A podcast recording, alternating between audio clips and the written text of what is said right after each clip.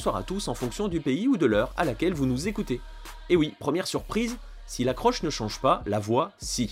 Notre Memo Ochoa à nous remplissant actuellement la plus belle démission, je vais donc me charger de la deuxième surprise du jour, le retour de l'autre Coupe du Monde, votre podcast préféré de la Coupe du Monde russe, le seul qui, après avoir dit au revoir, revient quand même une dernière fois. Alors rassurez-vous, hein, il n'est absolument pas question de vous proposer une pseudo mise en bouche d'une future émission comme le ferait tout mauvais blockbuster avec un super-héros dedans.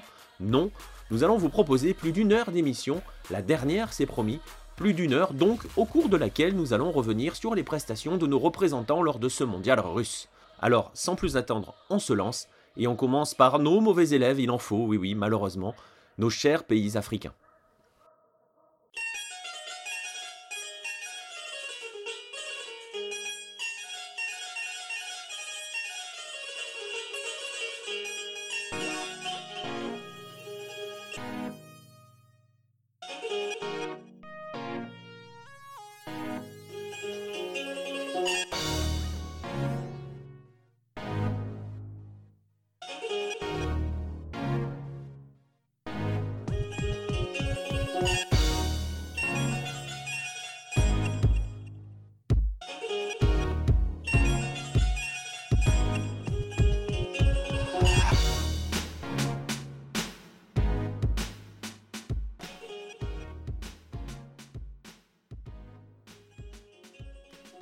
Et pour commencer ce bilan africain, le triste bilan africain, hein, nous allons le voir euh, au fur et à mesure des, euh, euh, équipes que nous allons nous allons traverser. On va, on va recevoir dans un premier temps Pierre-Marie. Pierre-Marie, salut, comment vas-tu?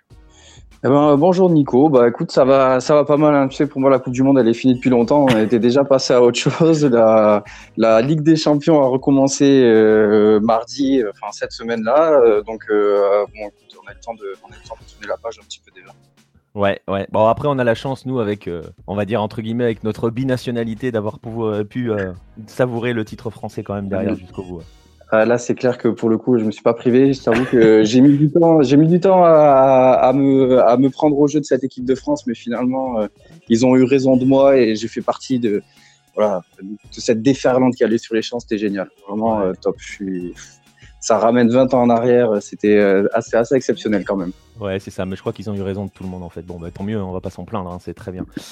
Et donc, bon, on va quand même retomber un petit peu dans l'ambiance parce que là, pour le coup, euh, on va, on va pas déprimer, mais on va peut-être pas être très loin. On va faire un petit peu le bilan de, de nos Africains, hein, de nos représentants africains de lucarne opposée. Et on va commencer par ceux que tu as suivis, hein, toi, et on va commencer, euh, bah, parce qu'il faut bien, commencer par celui qui présente au final le plus mauvais bilan. Euh, je ne sais pas si tu as suivi, mais au classement publié, euh, le classement général de la compétition, ils sont avant-derniers grâce à la différence de but. C'est l'Égypte. Alors, voilà, les semaines ont passé, on a dit déjà beaucoup de choses hein, sur l'Égypte. Concrètement, avec le recul, euh, comment l'Égypte analyse le parcours de ces pharaons en Russie? Beaucoup de déceptions. Euh, on, attendait quand même autre chose de, de, cette sélection égyptienne parce que même si ça faisait très longtemps qu'ils n'étaient pas revenus à la Coupe du Monde, qu'ils n'étaient pas venus à la Coupe du Monde, c'était quand même euh, voilà une, une, équipe expérimentée sur le continent avec Hector Cooper qui est un coach expérimenté. Euh, bon après c'est vrai qu'il y avait déjà des craintes qui étaient un peu émises sur le, le jeu de la sélection qui reposait beaucoup sur euh, Mohamed Salah.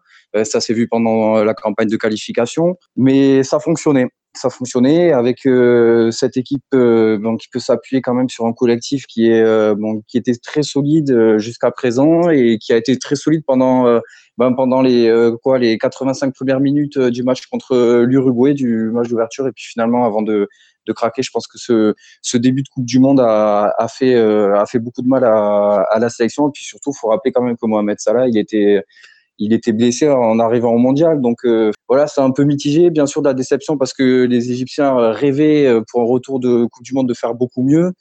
Euh, mais voilà, les circonstances, malheureusement, ne, ne, leur a pas permis d'arriver là-bas dans les meilleures conditions. voilà, juste parce que ben, quand il vous manque le, joueur sur lequel repose tout votre système, ben, c'est quand même c'est quand même moins évident. Et puis bon, ben voilà, Hector Cooper qui paye des frais de de, ce mondial-là. Et puis, euh, on va essayer de repartir sur autre chose. Pour l'instant, on n'en sait encore pas tellement euh, sur euh, les dessins qu'auront la, le courant cette sélection-là. Alors, ça va toujours. Il y a quand même une base de jeunes qui est très intéressante. Hein. Ça là, c'est un très jeune joueur, très aigué. Raphaël Sobier, etc. C'est des, c'est des joueurs qui sont encore très jeunes et qui ont de belles années devant eux. Euh, à voir, voilà, c'est à voir qu'est-ce qui va se passer avec la fédération, qu'est-ce qu'ils vont choisir comme euh, prochain sélectionneur. Euh, voilà, c'est des questions qui, ben, qui permettront euh, plus tard d'y voir un petit peu plus clair, mais euh, nul doute qu'ils devraient être présents à la, à la prochaine Cannes et voilà, ils vont. Il y a, les prochains matchs sont en septembre pour les qualifications de la Cannes, donc voilà, ils vont devoir rapidement quand même trouver une solution, mais on en saura un petit peu plus un petit peu plus tard. Ouais, effectivement, l'avenir pour eux passe déjà par la Cannes et il va falloir réinitier un, nouveau cycle pour la prochaine, pour la prochaine Coupe du Monde euh, Qatar 2022. Écoute, j'allais te parler, te demander d'évoquer l'avenir. Tu l'as fait avant même que je te pose la question, c'est parfait. c'est juste parfait. Donc, du coup, ce que je te propose, c'est que l'on passe, euh, bah, qu'on fasse un petit peu le grand écart au niveau des Africains parce qu'on est passé du plus mauvais, façon de parler, hein, en termes de résultats, à celui qui finalement obtient les meilleurs résultats, euh, le Sénégal. Euh, le Sénégal qui est passé à un carton jaune près de la qualification. on, peut, on, peut, on peut résumer les choses comme ça, hein, même si euh, on peut aussi évoquer euh, certaines personnes qui préfèrent garder un poteau plutôt que de, rattraper un ballon qui passe face à la Colombie. Justement, chez les Sénégalais, la déception de que fut cette élimination, on va dire administrative presque, hein, comment, elle a, comment été vécue? Voilà, Que retient-on au Sénégal du parcours de, de la sélection qui a été finalement plutôt bon quand même. Ben, euh, c'est clair que c'était pas mal. Alors, euh, tu vois, au final, le résultat, c'est le même que pour l'Égypte. Hein, c'est une élimination au premier tour. Mais euh, dans la réalisation, ça a été quand même tout autre chose. Et c'est vrai que pour le coup, le Sénégal a fait rêver son, peuple. Ils y ont cru jusqu'à ben, jusqu'à la dernière seconde du dernier match, puisque ça, comme tu l'as dit, ça joue ça se joue à un carton jaune c'était un petit peu voilà moi c'était pour moi c'était l'équipe africaine qui avait le moins de certitude euh, pas forcément dans le talent de ses joueurs et de ses individualités mais plutôt sur euh, sur le euh, le collectif sur le sur un système de jeu. C'est voilà c'est je, je ne savais pas trop à quoi m'attendre. Ils avaient un groupe a priori qui était à leur portée même si au final ça a été enfin au final ça a été très très serré donc on s'était pas trompé là-dessus. Même si la Pologne est un peu surpris par par son voilà, par, son, par ses piètres performances, on peut dire, parce qu'ils ont quand même facilité aussi la tâche des Sénégalais pour, euh, pour, pour, euh, qu'ils réalisent ce bon mondial. Euh, donc, c'est difficile d'en vouloir, à, d'en vouloir à cette équipe parce qu'au final, ils ont tout donné. Euh, tous les suiveurs, les journalistes internationaux ont fait quand même une bonne. une, une, bonne enfin ils ont ils ont un discours plutôt positif sur cette équipe là donc forcément les Sénégalais en étaient très fiers c'est sûr que l'élimination prématurée bon elle fait un petit peu mal mais mais bon, voilà, euh, pour le coup, euh, on a. Oui, pardon. C'est la, loi du, c'est la loi du sport au final qui a, qui les élimine. Ouais, ouais, ouais, ouais, mais c'est au final, si tu veux, ça laisse, ça laisse un petit peu d'amertume, mais pas tant que ça, parce qu'au final, euh, pour le coup, là, le Sénégal a vraiment tout fait. Ils sont, à l'UCC, le, tout le monde a été satisfait de ce qui s'est passé, donc il y a de, de très bonnes chances que l'histoire avec l'UCC se poursuive encore un petit moment. j'ai du mal à imaginer qu'à la prochaine défaite en qualification de la Cannes ou ou du mondial, il, se fasse, euh, il se fasse, euh, enfin, qui saute quoi. Donc euh, voilà, le, pour le coup, c'est, je pense que c'est pas mal. C'est, ça faisait longtemps aussi que le Sénégal n'était pas à la Coupe du Monde. Euh, donc c'est bien, ça permet à toute cette nouvelle génération euh, ben, tirée quand même par Sadio Mané avec euh, Keita Baldé qui a qui a pas beaucoup joué mais qui devrait avoir un rôle un petit peu plus important à l'avenir et et puis en défense Koulibaly aussi qui est un véritable patron. Donc ça voilà, ça donne de l'expérience à tout le monde et le Sénégal ben pour le coup ça leur permettra de d'aborder les, les, prochaines compétitions euh, et notamment la prochaine Cannes pour eux aussi avec euh, ben, avec un statut qui devrait être euh, proche de, de, celui de favori ou voire peut-être même celui du, du, grand favori donc un bon mondial pour les Sénégalais malgré malgré cette élimination au premier tour. Ouais, et donc, euh, et un acquis, hein, une expérience. On va juste rappeler, donc je, je colle à mon classement, c'est un peu mon, fil rouge, mais le, Sénégal termine 17e. Concrètement, ça veut dire que le Sénégal termine meilleur premier, enfin meilleur éliminé hein, du premier tour. Donc c'est quand même une base sur laquelle s'appuyer. Tu l'as dit, il y a des joueurs jeunes sur lequel construire. Et effectivement, donc, le Sénégal a tout intérêt à continuer de construire avec son sélectionneur et avec son groupe. Oui, clairement. C'est, on sait que ça fait partie des, des problématiques euh, des équipes africaines. Euh, on risque d'en parler euh, avec le Nigeria tout de suite là. Mais c'est la continuité, quoi. C'est voilà, ça, ça fait ça se fait partie des défauts du, du continent et du football africain. Et bien justement, comme tu l'évoques, on va parler du Nigeria qui lui est pile entre les deux, hein, puisque lui aussi a sauté au premier tour. Bon, c'est pas une surprise, tous les Africains ont sauté au premier tour, donc on va se répéter euh, assez régulièrement quand on va le dire. Et le Nigeria qui lui aussi, pour le coup, avait son destin en main lors du dernier match, n'a pas su saisir sa chance. Et donc au final, il reste quoi Là aussi, beaucoup d'amertume au niveau des, suiveurs et des supporters? Eh ben, Figure-toi que au final, ils sont. Il y, a bien sûr de la déception, mais cette déception, elle a quand même été rapidement calmée par le fait que ce soit l'Argentine qui ait éliminé le Nigeria.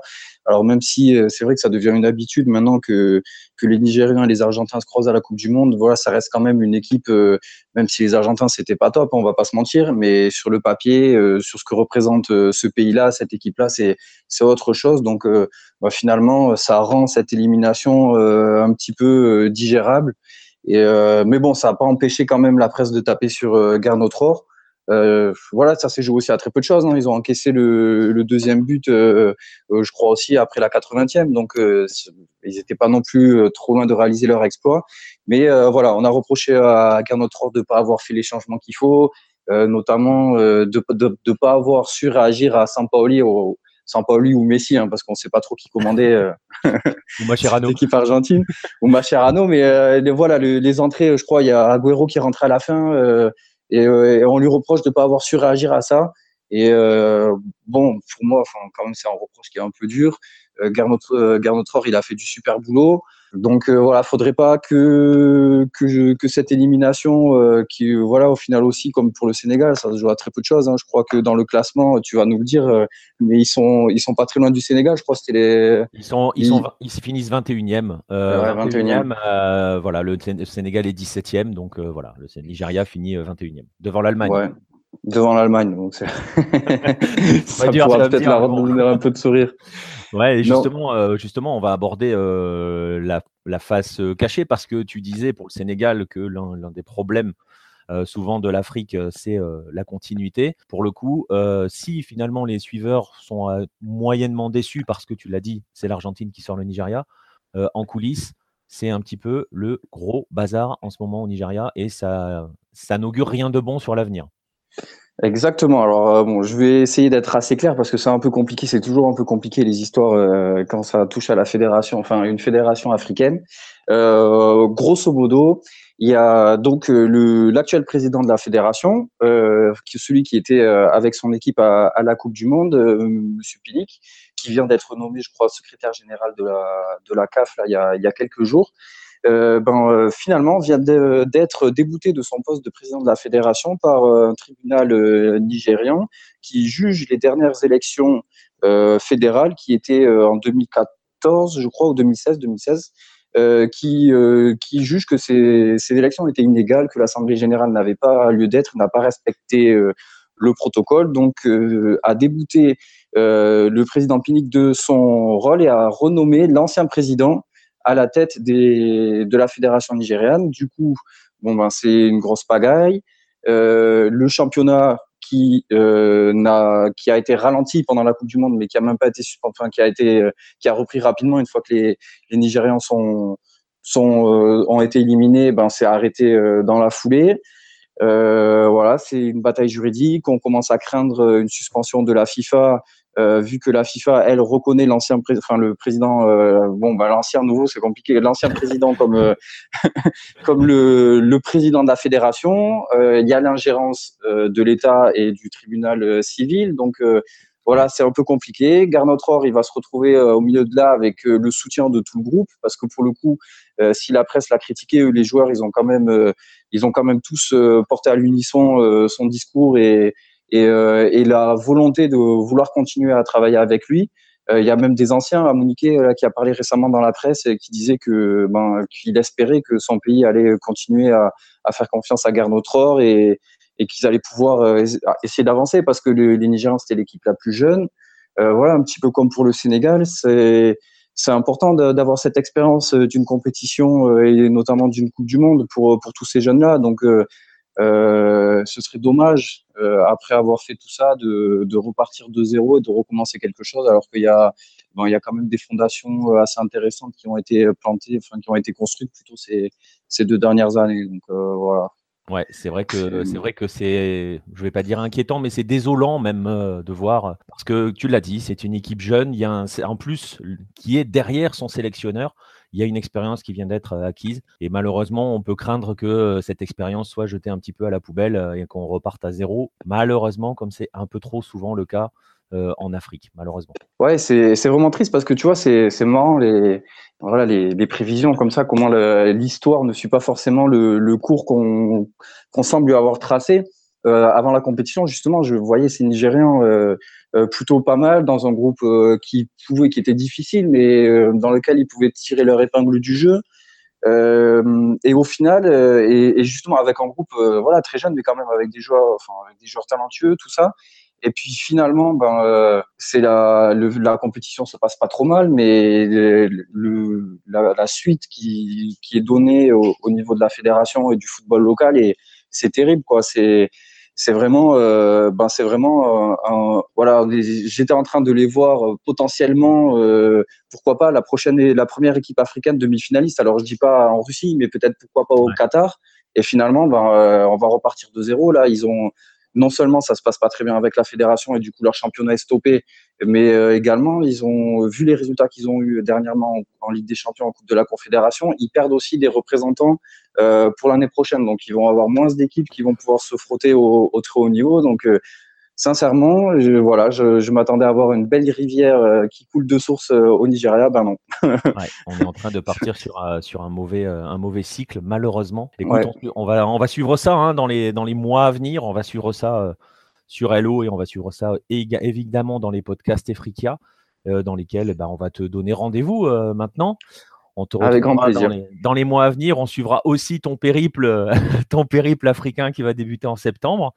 Et puis, euh, et puis écoute, merci beaucoup d'avoir euh, animé ces podcasts Coupe du Monde. Et puis, euh, et puis à très bientôt sur Hello. Bah, écoute, avec grand plaisir. Et c'était, c'était super. C'était vachement intéressant de justement de pouvoir faire ça, de partager un petit peu quotidiennement euh, l'évolution de, de, ces équipes qui n'ont pas forcément de couverture médiatique, on va pas se mentir, hein, euh, euh, en France, même si c'est vrai que les Sénégalais en ont profité un petit peu, mais pour ce qui est du Nigeria et, et de l'Égypte, ils ont traversé cette Coupe du Monde comme des fantômes. Ouais. Donc, donc voilà, donc, vraiment c'est c'est toujours un grand plaisir et même un immense honneur. eh ben écoute, c'est parfait, c'est un, un plaisir partagé. Allez, à la prochaine, PM. Ouais, ciao Nico. Alors après les trois premiers pays euh, africains que nous avons traversés avec euh, plus ou moins euh, de tristesse et de, et chantier derrière, on va aborder deux autres, les pays de Farouk, la Tunisie et le Maroc. Salut Farouk, comment vas-tu? Bonsoir Nicolas, bonsoir à tous les fidèles de Lucarne Opposé. On va, va pas se mentir, à l'instar du continent dans sa globalité, le Bureau Maghreb a eu peu d'occasions de se réjouir durant cette Coupe du Monde sur le plan résultat, sur le plan émotion, on va dire, qu'il y en a eu, que ce soit positive ou négative. Mais sur le plan résultat, euh, ce, passage maghrébin de la Coupe du Monde ne restera pas dans les annales. Ouais, ça, de toute façon, je vais te dire, on, peut, on peut l'étendre euh, à l'ensemble des représentants africains, ou dans à, mis à part peut-être un peu le Sénégal, on l'a vu avec PM, mais, mais dans l'ensemble, c'est quand même extrêmement décevant. Hein. Malheureusement, oui. C'est, euh, le bilan est famélique. Ouais. Et donc, eh ben, écoute, on va, on va en parler de ce bilan et on va commencer, euh, si tu le veux bien, par, euh, par le Maroc, qui est peut-être celui qui a, entre guillemets, le plus de regrets, alors que si on s'en tient, on va dire juste au point de vue, tu vois, des statistiques et du résultat, si on regarde le classement qui est publié suite à la compétition, c'est l'avant-dernier hein, pour les pays africains. Il n'y a que l'Égypte qui fait pire, puisque le Maroc n'a pris qu'un point. Mais on a la sensation pour le Maroc que finalement, c'est pas passé bien loin. Et euh, quel bilan, quel bilan on en fait du côté marocain de, de, ce parcours russe? Bah, C'est assez paradoxal parce que le, ressenti de l'opinion publique est divisé en deux, en deux parties bien distinctes. Il y a des gens qui retiennent les années de vache maigre au début des années 2010 où le Maroc sortait vite de la canne, euh, ne participait pas aux Coupes du Monde. Là, non seulement euh, Hervé Renard, en un an, est arrivé à rendre cette équipe populaire, à faire aimer, euh, les Maro faire aimer la sélection aux Marocains. cette dynamique qui était qui avait commencé dans les qualifs s'est prolongé durant la Coupe du Monde où, malgré le match très mal négocié face à Lyon, il y a eu deux duels, euh, deux bras de fer homériques face au, face au Portugal et à l'Espagne. Euh, ce côté belle capacité à se procurer des occasions qui malheureusement euh, dans la finition, mais sur, sur le bilan, même s'il y avait quand même un petit peu de catastrophisme après le premier match, il y a beaucoup de gens qui ont vibré après les deux suivants. Et il y a une partie un petit peu plus pragmatique, je pense aussi qui fait partie un peu des anciens, qui retiennent un peu euh, en, modèle euh, le parcours de 1986 où le Maroc avait fini premier de sa poule, avait joué un huitième sacrément costaud. cette partie-là de la population dit oui, c'est beau, on a vibré, on a eu des émotions, tout ce que tu veux, mais à, l'arrivée, on ressort avec un point et on ne peut pas s'empêcher de ressentir de la frustration vis-à-vis du, bilan comptable alors qu'il y avait possibilité de faire mieux. Et de son d'un autre côté, tu, l'as mentionné, hein, Hervé Renard, euh, lui, il a quand même euh, bien insisté euh, sur le fait que le Maroc était venu surtout apprendre et a beaucoup appris dans cette compétition. Et tu, l'as souligné, hein, cette capacité à se procurer des occasions et à pas les transformer, c'est typiquement ce qu'on peut dire d'une nation qui, je vais le dire de manière un peu, peut-être un petit peu provocatrice, mais qui découvre le très très haut niveau. Et c'est ce qui a manqué au Maroc sur cette compétition, parce que dans le jeu, ils étaient là quand même. Bah, au, fond, au fond, ça reste un petit peu logique, parce que Hervé Renard a façonné cette équipe d'abord dans un premier temps en mettant des travailleurs de l'ombre, pour reprendre pour reprendre l'expression d'un de mes collègues spécialistes du foot marocain, Reda El Ali, les travailleurs de l'ombre qui avaient brillé lors de la Cannes 2017, par la suite, il y a eu une touche technique un petit peu plus rajoutée en ramenant Ziyech, en faisant reculer Balanda, etc. Mais finalement, cette équipe s'est construite durant l'année 2017 et a, en définitive un vécu commun qui faisait que la découverte d'un sommet international à très haute altitude pouvait induire, euh, en particulier si les solutions offensives au poste de neuf étaient pas nécessairement profilées pour savoir comment finir les actions, c'est un petit peu logique. C'est logique au final de voir cette équipe jouer un football plus chatoyant qu'au début 2017, mais pas arriver à transformer les occasions. Et euh, ce qu'il y a aussi de très important chez Renard, c'est l'affect. On l'a vu très ému à la fin des, trois matchs et qu'il s'attache beaucoup au groupe. Il, passe dans tous les pays où il est passé. Il y a vraiment quelque chose qui se crée au niveau de, l'échange d'émotions et de, la manière avec laquelle euh, les joueurs s'impliquent. Et ça, ça restera un des principaux succès. Le symbole étant euh, euh, les deux matchs euh, héroïques que Nordin Amrabat a fait après sa commotion euh, contre l'Iran, où il frappe la transversale contre l'Espagne, il fait des, débordements hallucinants. Il y a eu des Nordin Abramat fax, comme, comme il en a existé pour Chuck Norris. C'était le nouveau héros. Et ça restera un des symboles quand même de cette campagne marocaine. C'est quand même ça a généré des émotions positives et tu parles donc de générer des émotions, tu montres des exemples, tu nous expliques donc effectivement que cette, euh, entre guillemets, ce groupe est jeune ensemble, dans son vécu ensemble, et tu vois où je vais en venir sur la question qui arrive. que va-t-il se passer maintenant pour le Maroc? Qu'en est-il de l'avenir d'Hervé Renard? Parce que très franchement, on a vraiment, je pense, genre, tu vas me dire, hein, tu vas me dire si c'est euh, le, le, sentiment général, on a quand même bien envie que cette histoire continue quelques années supplémentaires. C'est le sentiment euh, qui prédomine. Euh, il y a le, regain d'espoir justifié aussi par la déclaration de Renard cette semaine, qui, euh, qui, a voulu réagir aux sollicitations, aux rumeurs de sollicitations de la sélection égyptienne et de la sélection algérienne, où il a dit que si jamais il doit partir avec, du Maroc et que la et que l'aventure ne continue pas, ce ne sera pas pour aller chez un concurrent direct du continent, et que du coup, il y a peu de risques euh, de le voir avec une autre sélection que le Maroc s'il reste pour la Cannes 2019. Mais la Cannes 2019, c'est demain c'est dans, dans moins de 11 mois. Et c'est vrai que pour la continuité, ce serait mieux que Renard reste euh, pour finir euh, ce qu'il a commencé. D'une part, essayer de voir ce qui va se passer avec Benatia, parce que Benatia avait eu quand même des propos un petit peu critiques envers euh, ce qu'il avait nommé l'entourage de la sélection avant le, le, dernier match. Il y a aussi des interrogations sur justement ce que vont faire les joueurs cette saison en club, parce que du coup, Là, pour la première fois, la Cannes n'est pas en cours de saison, mais à la fin de la saison en juin. Donc, du coup, euh, l'interrogation, c'est est-ce que certains cadres, vu qu'ils changent de club, est-ce que la continuité va être bonne? Bon, il y a les interrogations sur le mercato pour Ziyech, mais deux des euh, remparts solides de l'équipe type, c'est-à-dire Nordin Abramat et Karim El euh, vont, ont signé d'ores et déjà dans des clubs saoudiens. Alors, pour, euh, pour le coup, l'exemple le, Boussoufa montre que même si un joueur évolue, euh, évolue dans, ces, dans, dans, les pays du Golfe, euh, il peut ne pas y avoir un problème vraiment à la compétitivité, mais il faut voir, il faut voir ce qui va se passer pour ces joueurs-là, s'ils peuvent se maintenir. Normalement, pour les qualifs, ça ne va, ça, va pas poser de problème. Et aussi, pour le poste de numéro 9, euh, est-ce que Hazaro va rester en Égypte? Est-ce que Ayoub El Kaabi, le tube de l'hiver 2018, est-ce qu'il va s'adapter en Chine? Il, reste beaucoup d'interrogations. Ce serait bien que ce soit Renard qui reste pour, pour qu'il y ait de la continuité là-dessus.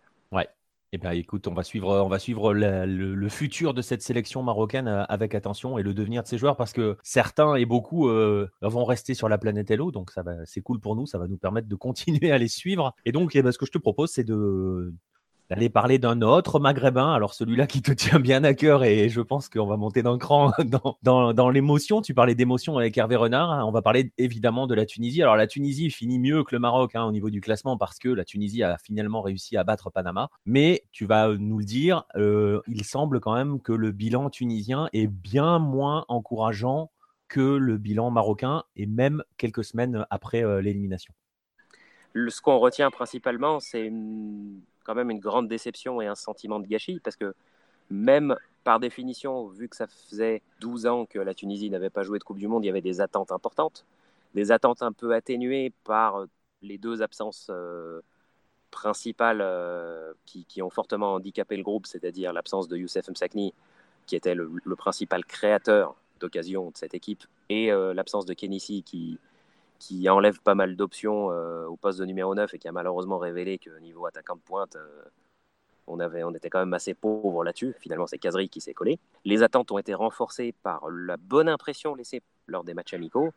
Et finalement, les deux premiers matchs contre l'Angleterre et la Belgique ont révélé toute une série de carences à certains postes. Dans la gestion de match, on a revu des choses qu'on ne pensait pas revoir, c'est-à-dire vraiment une équipe recroquevillée contre l'Angleterre qui attendait simplement la fin du match pour tenir son match nul, qui a eu peu d'incursions dans le, le camp adverse.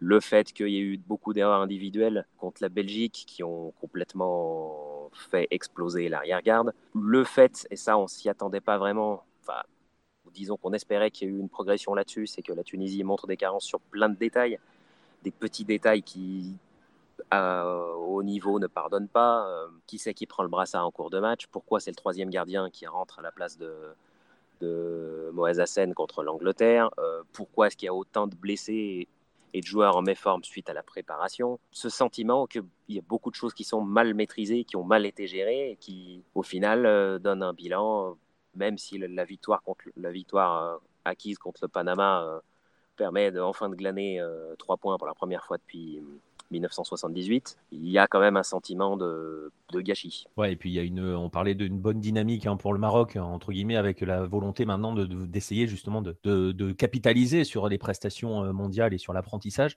On a la sensation que la Tunisie, elle, euh, bah, n'a pas forcément appris grand-chose, mais surtout est un vaste chantier. Et justement, je parle de chantier. Pareil, euh, que va-t-il advenir de cette Tunisie?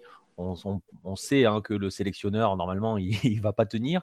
Euh, il a d'ores et déjà signé avec El Douail au Qatar, le, le, club de, le club de Youssef Msakni. Il s'est déjà engagé, donc il, son contrat est d'ores et déjà terminé avec la sélection. Donc voilà, donc euh, que va-t-il Enfin voilà, quelles sont, quelles sont les pistes pour le futur de la Tunisie? On a l'impression qu'on va repartir à zéro. Euh, j'ai presque envie de dire une fois encore. Cela serait dommage parce que malgré tout, euh, il y a quand même quelques satisfactions à retenir. On va dire que l'intégration des binationaux qui sont arrivés en mars s'est plutôt bien déroulée, que, que ce soit dans l'apport sur le terrain ou que ce soit dans l'état d'esprit. Quand on voit Moaz Hassen, Ilyas Kiri, Saifeddin Kawi qui ont quand même euh, marqué, euh, marqué une belle présence, une belle implication. Euh, ce sera avec eux qu'il faudra construire la suite. le constat est valable aussi pour Dylan Brown, qui, qui lui aussi a quand même eu un bon rendement, a été solide défensivement. Il a eu cette blessure qui était un crève-cœur contre la Belgique, mais il a déjà affirmé sa détermination à continuer. La confirmation que Kazri et Sliti sont quand même des éléments indispensables pour la, construction offensive. On va voir ce qui va advenir du retour de blessure de Msakni. Il y a quand même, il y a quand même euh, de, de, belles satisfactions. Après, pour le reste de l'effectif, il y a aussi le constat que, que ce soit les joueurs qui jouent dans le golf ou les joueurs locaux, il y a une vraie baisse sur, le, sur beaucoup d'aspects qui, est aussi, qui marque un petit peu le, le déclin des clubs dans les compétitions africaines depuis quelques années. Et il va falloir que le nouveau sélectionneur arrive à la fois à relancer le vivier local pour qu'il puisse euh, avoir un rendement suffisant et aussi euh, consolider les satisfactions qu'il y a eu et les cadres sur lesquels on va devoir, euh, on va pouvoir compter. Oui, il y a déjà il y a un vrai travail de fond, un travail de bâtisseur. On a déjà des pistes sur la succession ou, ou absolument pas? Les quelques échos qui, qui circulait faisait état peut-être d'une volonté cette fois-ci de remiser sur un sélectionneur local plutôt que d'aller chercher à l'étranger. Il y a eu le serpent de mer, Fauzi Benzarti, qui, qui serait soi-disant sollicité pour un 27e comeback à la tête de la, de la sélection, qui est actuellement en poste au Wydad Casablanca, mais euh, on le connaît, il est capable, euh, peu importe des engagements et des, et des contrats, euh, s'il si, a un challenge qui l'intéresse, il est capable de, de tout plaquer, même s'il avait dit qu'il y avait peu de chances qu'il revienne en Tunisie euh, dans, dans, un court terme. Enfin, il avait parlé des clubs. Hormis ça, peu de, peu de noms ont circulé et on va pas se mentir, à moins de 10 mois, le flou, le flou persiste. Euh, on va surtout surveiller attentivement euh, les, les, prestations des joueurs en club. Normalement, pour les qualifs, ça, va être facile parce qu'il y a deux pays qualifiés sur les quatre et la Tunisie avait d'ores et déjà commencé euh, sa campagne correctement en battant l'Égypte en juin 2017. On va, surveiller surtout les situations personnelles des joueurs et euh, en particulier euh, si certains locaux peuvent trouver des destinations qui sont plus conformes à ce qu'ils peuvent faire. Je prends un exemple simple, celui de Yacine Meria, le défenseur central, qui, qui a failli aller à Strasbourg cet hiver, mais ça a capoté au dernier moment, qui a failli aller à l'Olympiakos le Pirée dans la semaine, mais ça a capoté au dernier moment. Là, les négociations sont en cours. Pour la progression d'un tel joueur, ce serait bien qu'il puisse avoir enfin une porte de sortie. Il va falloir trouver, un, il va falloir trouver un, club d'un niveau plus huppé pour progresser. Bah écoute, on suivra ça effectivement, évidemment avec, avec attention. On suivra ça euh, notamment à travers les écrits et à travers les podcasts Efrikia. On va en rester là pour la Coupe du Monde 2018, euh, euh, mon cher Farouk, malheureusement avec beaucoup de déceptions, mais c'est ainsi. On se retrouvera donc euh, tout au long de l'année sur le site, dans le magazine et, sur les podcasts. Avec grand plaisir. Donc, bah, je te dis donc à la prochaine. Merci Nicolas, à la prochaine. Direction l'Est. Maintenant, on va quitter l'Afrique et se déplacer vers les contrées asiatiques et cette énorme confédération qu'est l'AFC. On va se concentrer bien évidemment sur nos représentants à nous, nos Asiatiques à nous, l'Australie, la Corée du Sud et le Japon, avec pour tous trois bien plus de satisfaction que de déception.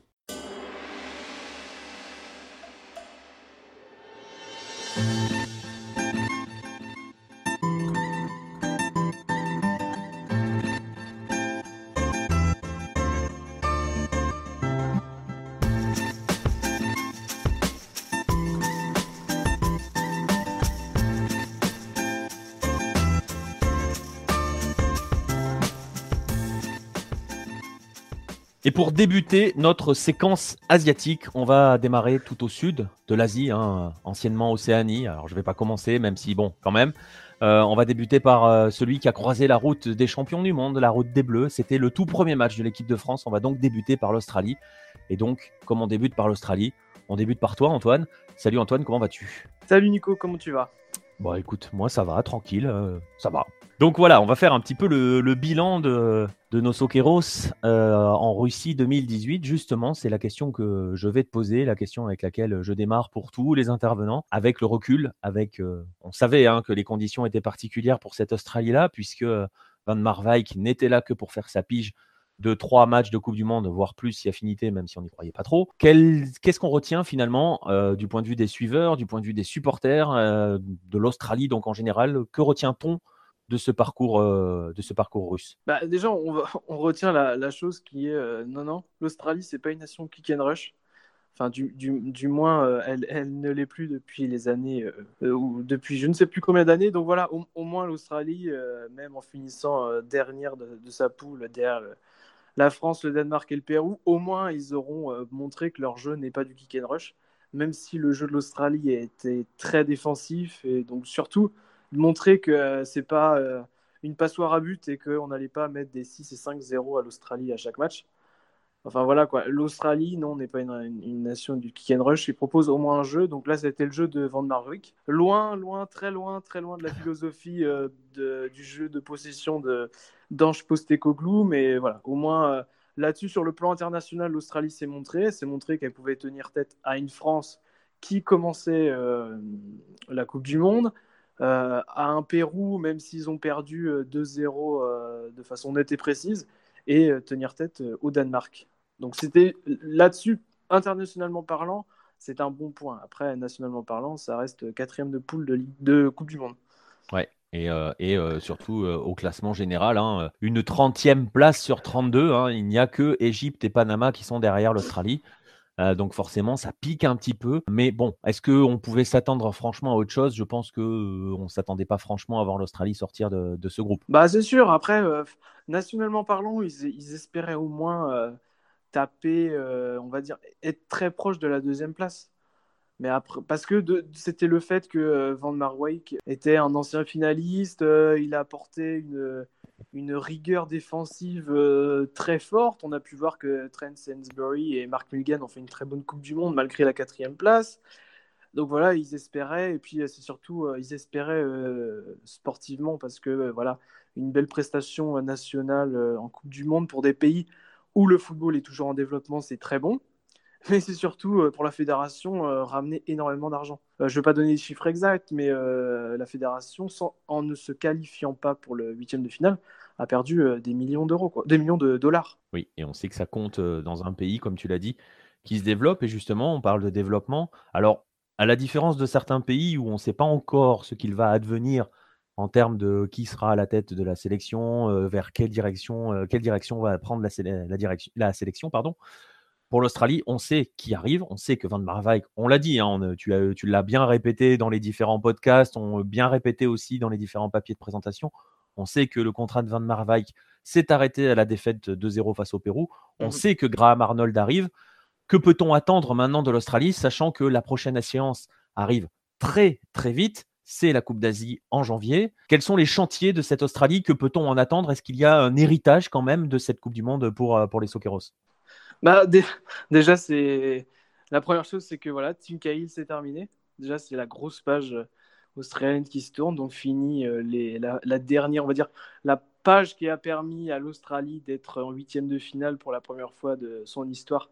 Donc, euh, et où ils avaient échoué contre l'Italie en 2006, avec un penalty qui reste toujours en travers de la gorge des Australiens. Donc voilà, Team Cahill, en tout cas, Team Cahill c'est terminé et la retraite de Tim Cahill lève euh, un gros dossier pour euh, Graham Arnold qu'il a tout de suite pris en main. C'est voilà, il faut un attaquant pour la sélection australienne. Oui, Tommy Juric est bon, mais non, Tommy Juric n'est pas l'attaquant providentiel. Voilà, les Australiens, Graham Arnold veut un attaquant de la même stature que Tim Cahill. Pas de stature, euh, carrure, euh, aura euh, ou une carrière à la Tim Cahill, mais un type qui plante un but au moins tous les deux ou trois matchs. C'est ça en fait son truc. Et, de toute façon, il est appuyé par donc, un ancien Socceroos qui est aujourd'hui entraîneur de Brisbane, donc John Alwazi, qui dit voilà, on, doit donner plus de chance aux attaquants australiens. Quand on a besoin des attaquants australiens, on fait des très bons milieux. Euh, on va citer euh, Tom Rogic, euh, Aaron Moy, Massimo Liongo, Maïje Ginac. Ça, ceux-là, ils sont connus. On arrive à les sortir et les exporter en Angleterre. Ils font ils font des, bonnes carrières. et au niveau des gardiens, c'est pareil. On a une très bonne école de gardiens. Matty Ryan, Brad Jones, Denis Vukovic. Mais voilà, en termes d'attaquants, bah voilà, il y a Tim Cahill et derrière, ben, en fait, il y a encore besoin de Tim Cahill. Quoi. Il a 40 ans. Ben, il était là pour qualifier l'Australie quand il marque contre la Syrie quand il rentre, l'équipe n'est plus la même. Donc on a Tommy Juric, mais Tommy Juric, bah, ça reste ça du 50-50. Il va pas marquer pendant 5 matchs. Puis il y a des ailiers, il y a Leckie qui va être euh, qui va être important. De l'autre côté, on a qui a fait une très bonne Coupe du Monde. Hein, oui, qui a fait une très bonne Coupe du Monde, qui est toujours là. il joue à Hertha Berlin euh, en Allemagne, il est, présent, il joue dans une grande compétition. De l'autre côté, on a Robbie Cruz qui est encore là, euh, qui a marqué 5 buts en 70 matchs, si je dis pas de bêtises. Mais voilà, après derrière, on a Daniel Arzani qui a plus jeune joueur euh, du mondial derrière euh, Kylian Mbappé, qui va probablement rejoindre un grand club euh, européen. Voilà, donc Graham Arnold, il va gérer tout ça. Mais voilà, le prochain, la prochaine sélection australienne, ce sera de la défense.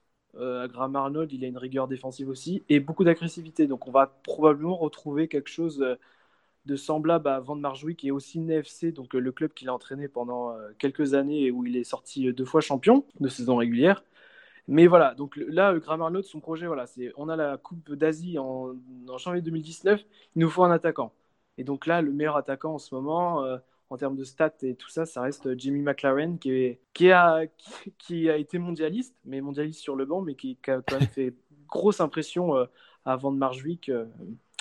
Oui, parce qu'on rappelle, oui, rappelle qu'à la base, il n'était pas dans les 23 et qu'il oui, il, pas dans les 23. il s'est imposé au fil des entraînements parce qu'il est arrivé au départ pour euh, pallier la possible euh, absence pardon, de Juric, si je me rappelle bien, euh, et, il s'est installé dans les 23.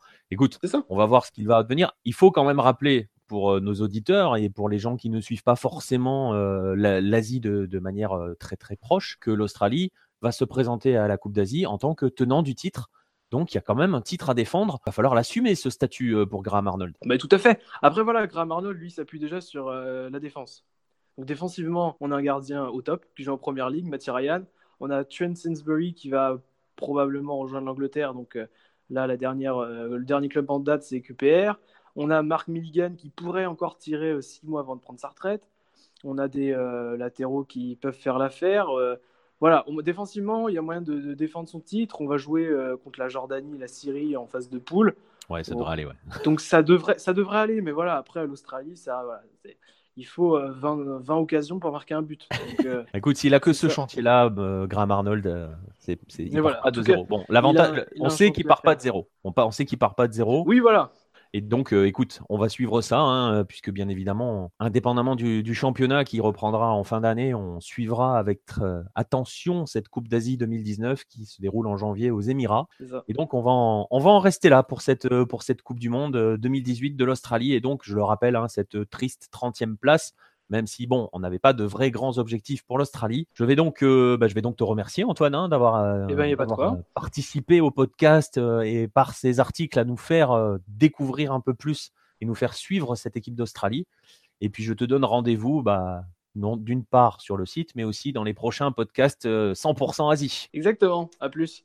Après l'Australie, on va donc euh, aller en Asie, la vraie Asie pour certains. Ça y est, je, d'entrée, je troll Antoine euh, qui, n'est plus là. On va, on va se rendre, on va rejoindre Baptiste pour évoquer les cas du Japon et de la Corée du Sud. Salut Baptiste, comment vas-tu? Salut euh, Nico, moi ça va bien et toi? Bah écoute, euh, ça va, bien, tranquillement. Euh, écoute, on va voir avec toi donc les, parcours des, euh, deux autres asiatiques présents, dans cette Coupe du Monde, enfin des deux autres, les deux autres que l'on suit habituellement. Et on va commencer, si tu le veux bien, avec bah, celui qui a fait le meilleur parcours au final. Peut-être pas celui qu'on attendait le plus, mais qui au final s'en tire avec un superbe parcours. On va commencer donc avec le Japon. Voilà, avec la question que je pose à tous les intervenants, la première question traditionnelle. Avec le recul, maintenant que l'élimination a été digérée, que la Coupe du Monde est terminée, euh, qu'en reste-t-il au Japon de, ce parcours? Quelle est l'analyse qui en est faite euh, a posteriori? Euh, bah, L'analyse, ce qu'il en reste, c'est la fierté, parce que personne n'imaginait, comme tu l'as dit, que le Japon pouvait, faire, pouvait faire quelque chose comme ça. Donc sortir des groupes et même inquiéter la Belgique, parce qu'on le rappelle, il y a eu le but à la toute dernière seconde, avec une équipe c'était le, complètement le flou. Donc, on a eu pendant, le changement de coach, Vaïd est parti, euh, Nishino est arrivé. Il a eu trois matchs pour faire une équipe et puis finalement, ça s'est bien passé. Donc, euh, ce, qui est, euh, ce qui est analysé, c'est que les, les patrons qui n'avaient pas répondu régulièrement présents sous Vaïd Alilodzic, donc à savoir Honda, Azebe, Kagawa, Nagatomo aussi, bah, ces patrons-là se sont révélés sous Nishino. Donc, c'est-à-dire qu'ils avaient sans doute besoin de travailler avec quelqu'un en qui ils avaient confiance, qui les comprenait, qui, les connaissait, plutôt que d'avec un coach étranger avec qui partageaient sans doute très peu de choses. il n'y a pas de sans doute, on est même certain. Et ils ont euh, quand même porté l'équipe. Après, il y a aussi d'autres joueurs qui ont très très bien joué, comme euh, Shoji, comme Inui ou même Araguchi. mais voilà, c'est les patrons qui ont répondu présent et ça, le Japon le, souligne parfaitement, d'autant plus que ceux-là ont annoncé donc, la fin de leur, leur, euh, carrière internationale. Donc Azebe et Honda, Kagawa pas encore, euh, Nagatomo non plus, mais Azebe et Honda, donc deux icônes, euh, ont arrêté. Donc ouais, le Japon est très très fier et voit l'avenir. on en reviendra juste après, mais au beau fixe pour leur équipe. Et bien justement, on va l'aborder l'avenir. Tu viens de le dire, euh, les patrons ont pris, la, en gros, les patrons ont pris la sélection en main. Euh, deux de ces patrons-là sont partis. On ne sait pas encore pour les autres. Tu l'as très bien dit. Du coup, l'avenir s'articule comment euh, Et même à la tête de la sélection, quel est l'avenir de ce Japon? On sait, on va, on va, on va en reparler, hein, on va en parler aussi avec la Corée du Sud derrière. Il y a la Coupe d'Asie qui va arriver très très vite. Quel est l'avenir pour cette sélection du Japon? Euh, donc, donc déjà, il va falloir trouver un coach, puisque visiblement Nishino ne sera pas gardé euh, euh, à la tête du Japon. Mais ça, c'est une demande de sa part, d'après ce qui circule. C'est que Bon, quand Valide est parti, c'est lui qu'on était cherché alors qu'il était euh, l'équivalent du DTN donc, euh, au Japon et il, a, il aurait demandé à la fin de la compétition de retrouver ce poste et de laisser donc euh, un autre technicien prendre la tête de l'équipe. Donc là, la, la GFA est en, en charge d'un coach. On a parlé énormément de Klinsmann qui lui-même a, démenti toutes les rumeurs. On a eu aussi la petite rumeur Wenger. Et là, la toute dernière en date, c'est celle de, de Hajime Moriyasu qui est l'actuel entraîneur des espoirs et qui pourrait donc être annoncé comme le prochain euh, sélectionneur. Donc on garderait un entraîneur euh, local euh, pour faire pour prendre donc la tête de l'équipe. Ensuite au niveau des joueurs, donc bah, on sait là déjà que Honda c'est terminé, Azebe c'est terminé, mais le Japon a une génération qui arrive qui est plutôt agréable. On pense à Shoya Nakajima qui Là, maintenant qu'il n'y a plus Honda, devra avoir un boulevard devant lui. Euh, c'était même une surprise qu'il ne soit pas pris à la Coupe du Monde. Euh, on a aussi Ritsu Dohan qui joue lui euh, aux Pays-Bas qui a seulement 19 ans et qui est un très bon joueur et qui devrait lui aussi intégrer l'équipe. on a on a aussi Hideguchi, s'il arrive à s'en sortir en Espagne avec son affaire à Leeds, toujours une histoire de permis de travail, il peut pas trop peut pas, il peut pas jouer en Angleterre parce qu'il n'a pas le permis de travail, donc il est prêté dans des clubs un peu partout. Donc là, actuellement, il est en Espagne où il joue pas trop. Visiblement, ça se passe pas bien avec l'entraîneur. Euh, mais voilà, le Japon a des joueurs derrière qui arrivent. Euh, ils ont toujours les certains qui vont rester. Hein. Kagawa devra encore continuer et faire la Coupe d'Asie, je, pense. Euh, il y, a, encore Nagatomo. Il y a voilà, il y a, encore de quoi faire. Il y a une bonne équipe. suffisante pour aller jouer quelque chose à la Coupe d'Asie. Et puis le, principal objectif, bien évidemment, ça va être les JO euh, de Tokyo en 2020. Donc pourquoi pas voir déjà certains jeunes avoir du temps de jeu avec l'équipe euh, première pour commencer à s'aguerrir et ensuite arriver à Tokyo avec euh, déjà une bonne expérience au niveau international et pouvoir faire un exploit, chercher une médaille. Voilà. Donc il y a, y a un héritage qui va rester en tout cas, qui est de ne plus faire appel à des, à des, sélectionneurs étrangers et de s'appuyer sur le local, parce que le local fonctionne plutôt bien au final. Et bien justement, on va parler de local aussi parce que c'était euh, c'était un petit peu le cas en Corée du Sud et on va voir justement, on est un petit peu dans la même dans la même dans la même mouvance, hein, j'ai envie de dire. Euh, la Corée du Sud, elle, n'a pas fait le même parcours que le Japon, mais la Corée du Sud euh, a sorti tout simplement le champion du monde en titre. Alors j'imagine que c'est le principe, la principale chose que l'on a retenue euh, sur le parcours sud-coréen et qui a effacé toute possible déception, j'imagine. Alors, effacer toute déception, non mais euh, le fait de battre l'Allemagne, donc le champion du monde, et l'empêcher de se qualifier, même alors que, la Corée ne pouvait plus se qualifier, puisque euh, le deuxième but mis à la 94e ou quelque chose comme ça, alors que l'autre match, il y avait déjà un boulevard pour les Suédois, ça a donné énormément de fierté aux Coréens. Ils ont, ils ont, ils ont pris deux matchs euh, dans la tronche euh, où ils ont vu une équipe qui était complètement nulle. Euh, il n'y avait pas d'autres mots. Ils ont commencé un petit peu pour certains à se désintéresser. Et puis là, le match de l'Allemagne, ça les a. voilà, ils ont battu les Allemands. Ça a créé un énorme engouement autour de certains joueurs comme Cho Yun-woo, le, gardien. on a vu même il n'y a pratiquement pas eu de pause entre euh, le, match de l'Allemagne et la reprise des championnats. Il y a eu une semaine et tout de suite la semaine d'après, les Coréens étaient déjà, on a vu une, une, augmentation du nombre de personnes dans les stades de 15%.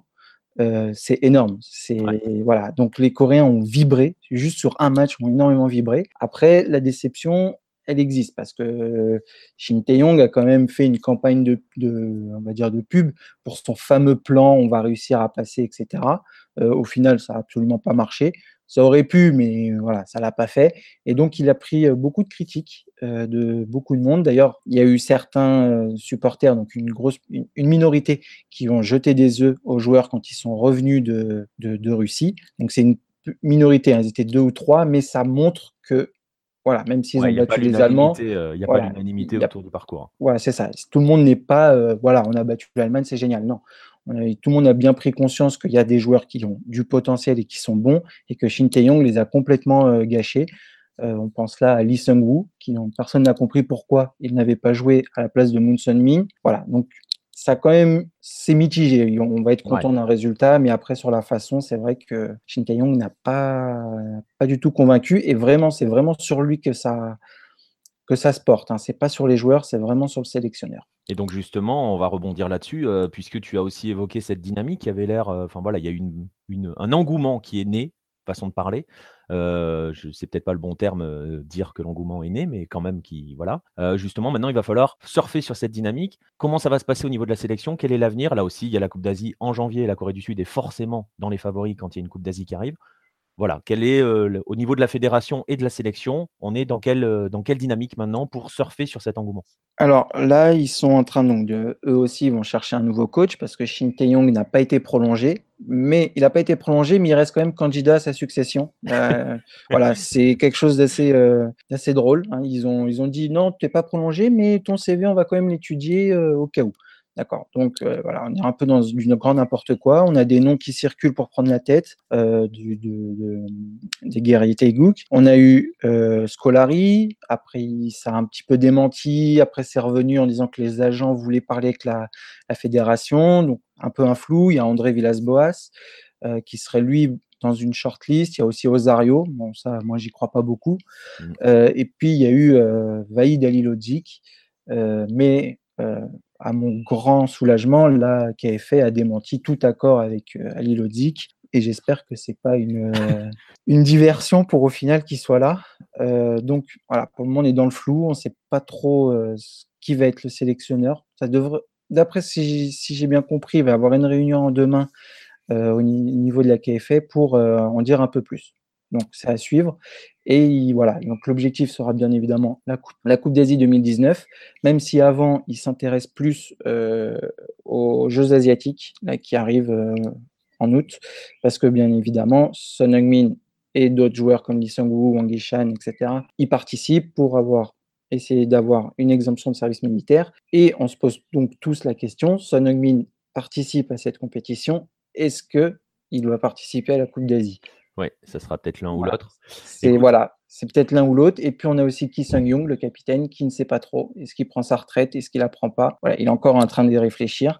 Donc la Corée pourrait changer un petit peu de visage, c'est-à-dire peut-être sans doute mettre de côté une génération Ki Sung Young ou Jachol pour faire euh, venir une nouvelle, les plus jeunes. Euh, là, euh, enfin pour le moment on les a pas vus au milieu de terrain, mais on, on pense notamment à Lee Chang Min, à Lee Jae-sung qui pourrait devenir le patron de l'équipe. Voilà ce genre de choses.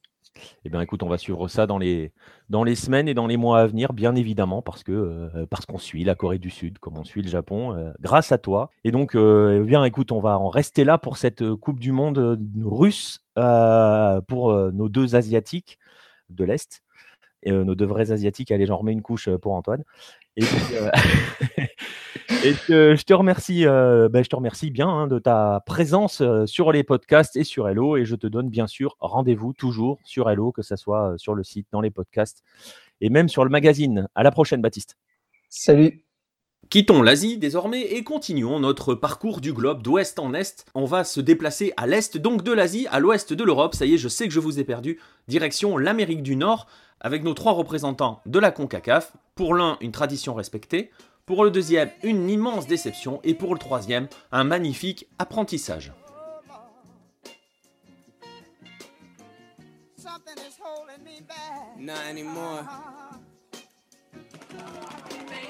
No flow hotter, born like globe shotter, my flow slaughter, I'm new fire in all water, style lit, I'm stylish, so style this, I get it, cool, handsome and smooth, that equals coquettish, my music is your fetish, a fantasy. Et donc, on va commencer pour la CONCACAF avec le Mexique, le Mexique de Diego. Diego, salut, comment vas-tu? Salut, bah écoute, ça va plutôt, hein, avec ma deuxième nation qui, qui, remporte la Coupe du Monde. Donc, euh. Ouais, on s'en sort bien finalement sur Hello hein, euh, avec, euh, avec la France parce que sinon, on était, pour certains, on aurait bien déprimé quand même. La solution de repli. C'est exactement ça. Et donc, ouais, bah, on va analyser un petit peu ce qu'a fait, ce qu'a fait ce Mexique dans cette Coupe du Monde. Alors, on l'avait dit hein, dans les podcasts précédents, on l'avait dit en, tout début de, compétition, euh, et Juan Carlos Osorio, qui est mieux placé que nous, l'avait aussi dit, l'objectif pour le Mexique, c'était le cinquième match. C'était donc un quart de finale. Il avait été pas mal critiqué par, après avoir annoncé cet objectif-là. Et au final, le Mexique n'aura pas vécu le cinquième match. Euh, la faute, la faute forcément à un, adversaire trop coriace euh, rencontré en huitième, le Brésil. Alors on a déjà expliqué hein, les raisons de cette défaite-là. Mais maintenant que voilà, on a pris un petit peu de recul, maintenant que le temps a, coulé depuis l'élimination du Mexique, euh, quels sont au pays, qu'est-ce qu'on retient du parcours euh, du tri dans cette euh, Coupe du Monde russe? Eh bien, on n'était pas sur Hello il y a, enfin moi je n'étais pas sur Hello il y a 4 ans, ni il y a 8 ans. Hello n'existait pas il y a 12 ans, il me semble, ni il y a, il y a 16 ans, mais en fait l'analyse pourrait être la même presque sur toutes les compétitions. Euh, le Mexique rêve de son cinquième match et le Mexique n'arrive pas à passer ce, fameux match. Les raisons sont multiples. La première reste le talent, je pense. À chaque fois, le Mexique tombe sur une, équipe qui est supérieure à celle qu'elle affronte. Mais il y a certaines équipes qui arrivent à battre des équipes qui sont supérieures à celles qu'elle affronte. Et dans ces cas-là, euh, le mental fait partie des, points forts que tu peux développer euh, pour pouvoir voilà, te surpasser et créer un exploit. Et le Mexique ne l'a pas fait. mentalement, il y a encore une limite à franchir. Et, finalement, le Mexique ne progresse pas. Alors, peut-être qu'individuellement, certains joueurs progressent. Il y a beaucoup plus de joueurs en Europe, mais le championnat mexicain progresse aussi. Donc, avoir des joueurs mexicains du, pays, en tout cas de la, Liga MX, n'est pas forcément un problème en soi mais la, sélection ne progresse pas. Ouais, et tu disais justement, hein, par rapport aux Européens, c'était aussi l'un des arguments d'Osorio, l'un des points sur lequel il avait été pas mal critiqué.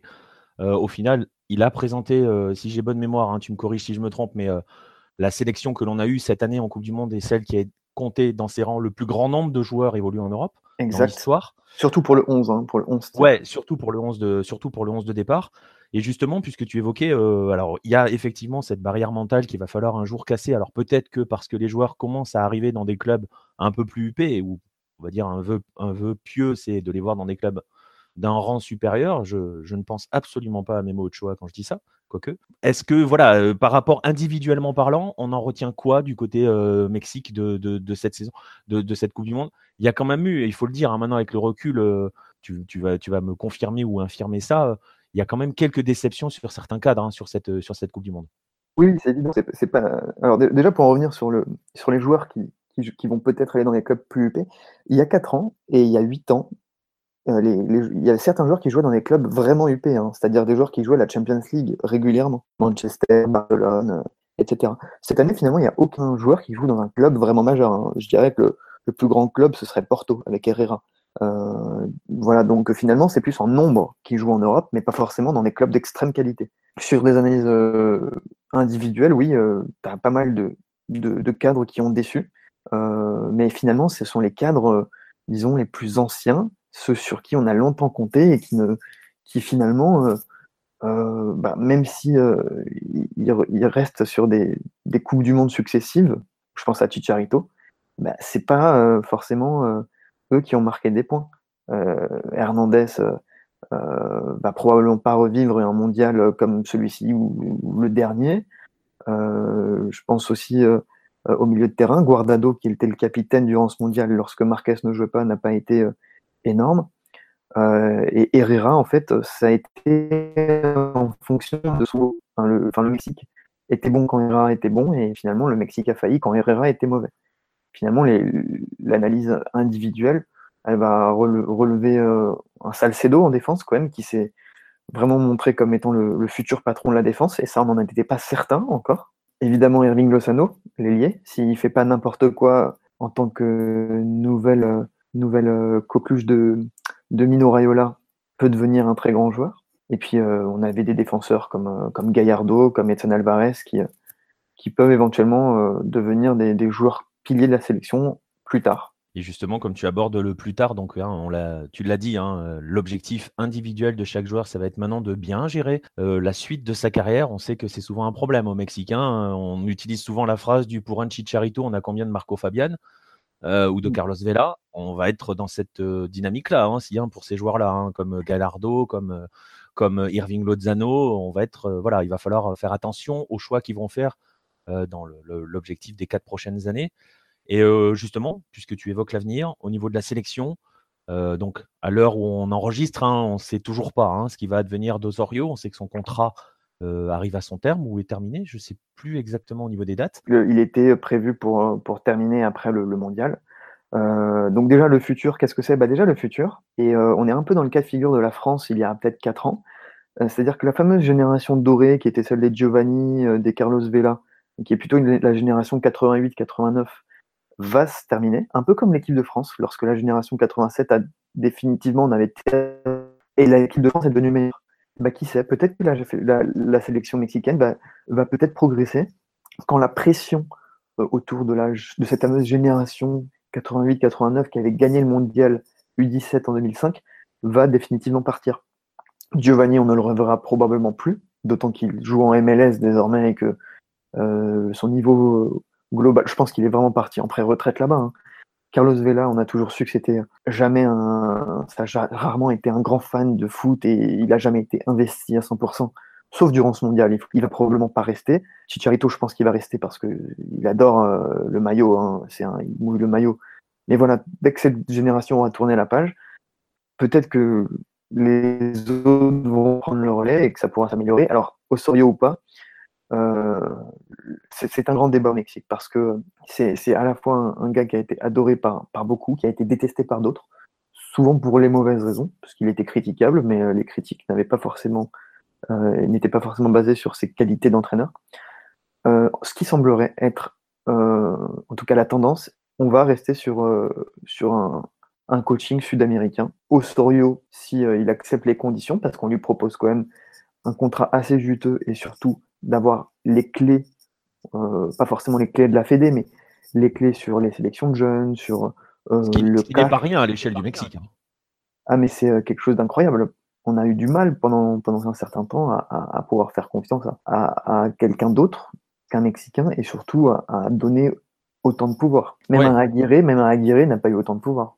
Oui, ce qui, prouve, ce qui prouve aussi le, le côté positif et euh, du, travail mené par Osorio à la tête de, cette sélection. Exact, exact. Et je pense qu'on peut le dire, hein, ce qui n'est pas toujours le cas, mais que la fédération, quand même, a une certaine vision pour la sélection. Alors qu'à une certaine époque, mmh. euh, on se contentait d'une qualification en huitième parce que ça allait rapporter assez de sous. Et, voilà. Euh, là, il y a comme la volonté de créer quelque chose à travers les sélections de jeunes normalement Osorio, ça devrait quand même le faire parce que on connaît la puissance économique de la fédération. Eh ben écoute, on va espérer en tout cas pour le Mexique que Juan Carlos Osorio va rester, qu'il va avoir effectivement les pleins pouvoirs, qu'il va euh, restructurer ce football mexicain. Il a montré qu'il avait les qualités pour. Et du coup, on va se donner rendez-vous, euh, alors pas dans 4 ans, parce qu'on a d'abord une Gold Cup, hein, euh, même si généralement le Mexique, bon, les Gold Cup, c'est facile. Hein. mais, là, pour le coup, oui, ce sera, ce sera vraiment une Gold Cup qui vont jouer parce qu'il n'y a pas d'autres compétitions à jouer. Pas de Copa América ou de Copa Confederaciones. Exactement. Et donc, euh, ils, vont bah, envoyer, euh, ils vont envoyer, ils, vont, ils vont continuer à travailler. Et puis, euh, et puis écoute, on se dira dans 4 ans pour, pour un quart de mm. finale, pour un objectif cinquième match encore. Ah oui, ce sera forcément ça l'objectif. Hein. Quelle que soit la sélection, qu'elle soit moins forte, qu'on la voit moins puissante ou qu'elle soit meilleure, ce sera forcément l'objectif à passer. Eh bien, écoute, très bien. Ben, écoute, euh, on va en rester là pour le Mexique, qui finit donc 12e de la Coupe du Monde. Euh, il faut le dire, hein, c'est hyper important. Mais ça compte quand même, c'est pas négligeable. Et puis, euh, ben, merci pour tout, Diego. Hein. merci sur les podcasts tout au long. Et puis, on va te retrouver, bien sûr, bah, tout au long de l'année avec la Liga MX qui reprend très, vite. Très, très vite avait zappé, moi perso je l'avais zappé. Hein. ce week-end. Euh, ce week-end, ça reprend, donc il euh, va falloir faire son petit papier de présentation. voilà, exactement. Allez, à la prochaine. Ciao. Alors on a vu un représentant euh, qui a respecté ses traditions, le Mexique. On va passer à un qui a fortement déçu, le Costa Rica. Et pour parler du Costa Rica, bien évidemment, sur Lucarne opposé, on voit tout de suite arriver Grégory. Greg, comment vas-tu? Salut à tous. Bah écoute, ça va plutôt bien, même si le Costa Rica est rapidement sorti mon pays reste la France et vu que la France est championne du monde, on va dire que ça va très bien. Ah, ça, c'est euh, une phrase qui revient assez fréquemment, hein, qui va revenir très fréquemment dans ce podcast. on joue sur notre binationalité, façon de parler. ah, bah moi, j'ai le sourire là, j'ai le sourire pendant deux ans, j'ai le sourire. 4, 4, 4. 4. oui, voilà. Tu vois, il y a l'euro en milieu, donc bon. Bon, bah alors du coup, je te propose de déprimer un petit peu avec le Costa Rica. Ouais. Hein, on, rappelle, on rappelle que le Costa Rica était quart de finaliste en 2014. C'était un parcours exceptionnel, bien sûr, tout le monde s'en souvient. Je ne suis pas convaincu qu'il y avait l'ambition d'être quart de finaliste cette année, mais au moins de, de figurer mieux. Et le Costa Rica n'a pas passé le premier tour. Le Costa Rica n'a pris qu'un seul point et termine dans le classement global 29e.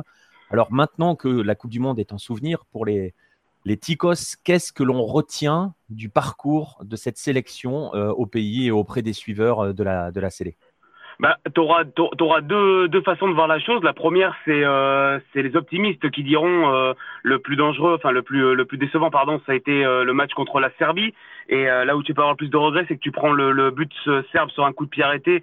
Euh, bon, après, faut voir aussi ce que tu as fait dans le jeu. Et vu que c'était pas grand-chose que ce que, ce que le Costa Rica euh, a proposé lors de, lors de ce match, c'est vrai que c'est un peu décevant. Mais voilà, tu as les optimistes qui disent bon bah finalement on a perdu que sur un coup de pied arrêté, un coup franc magnifique de Kolarov. Voilà, et il en tire il en tire neuf comme ça, il en met pas forcément neuf euh, dans, dans dans la lunette de Kaylor. Et euh, t'as les t'as pas les pessimistes, mais moi pour moi euh, c'est ma vision que je partage avec eux. C'est bon bah voilà, on avait de gros doutes sur euh, sur ces Ticos là avec euh, Oscar Ramirez euh, à sa tête euh, depuis depuis qu'il avait pris la sélection. On avait de gros doutes, on l'a vu notamment euh, à la Gold Cup hein, où ça avait pas du tout fonctionné euh, lors des qualifs qui ont été les qualifs qui ont été très très très compliqués où euh, Kendall Waston a un peu euh, euh, sauvé la tête d'Oscar Ramirez lors de cette fameuse nuit euh, euh, à San José contre le Honduras. Et, euh, et finalement, bah, c'est pas c'est pas une grosse surprise qu'on a vu à la à la Coupe du Monde. Malheureusement, c'est une génération qui, je pense, méritait mieux. Euh, les Brian Ruiz, les Christian Bolaños, euh, voilà, et autres Marcos Aurenia.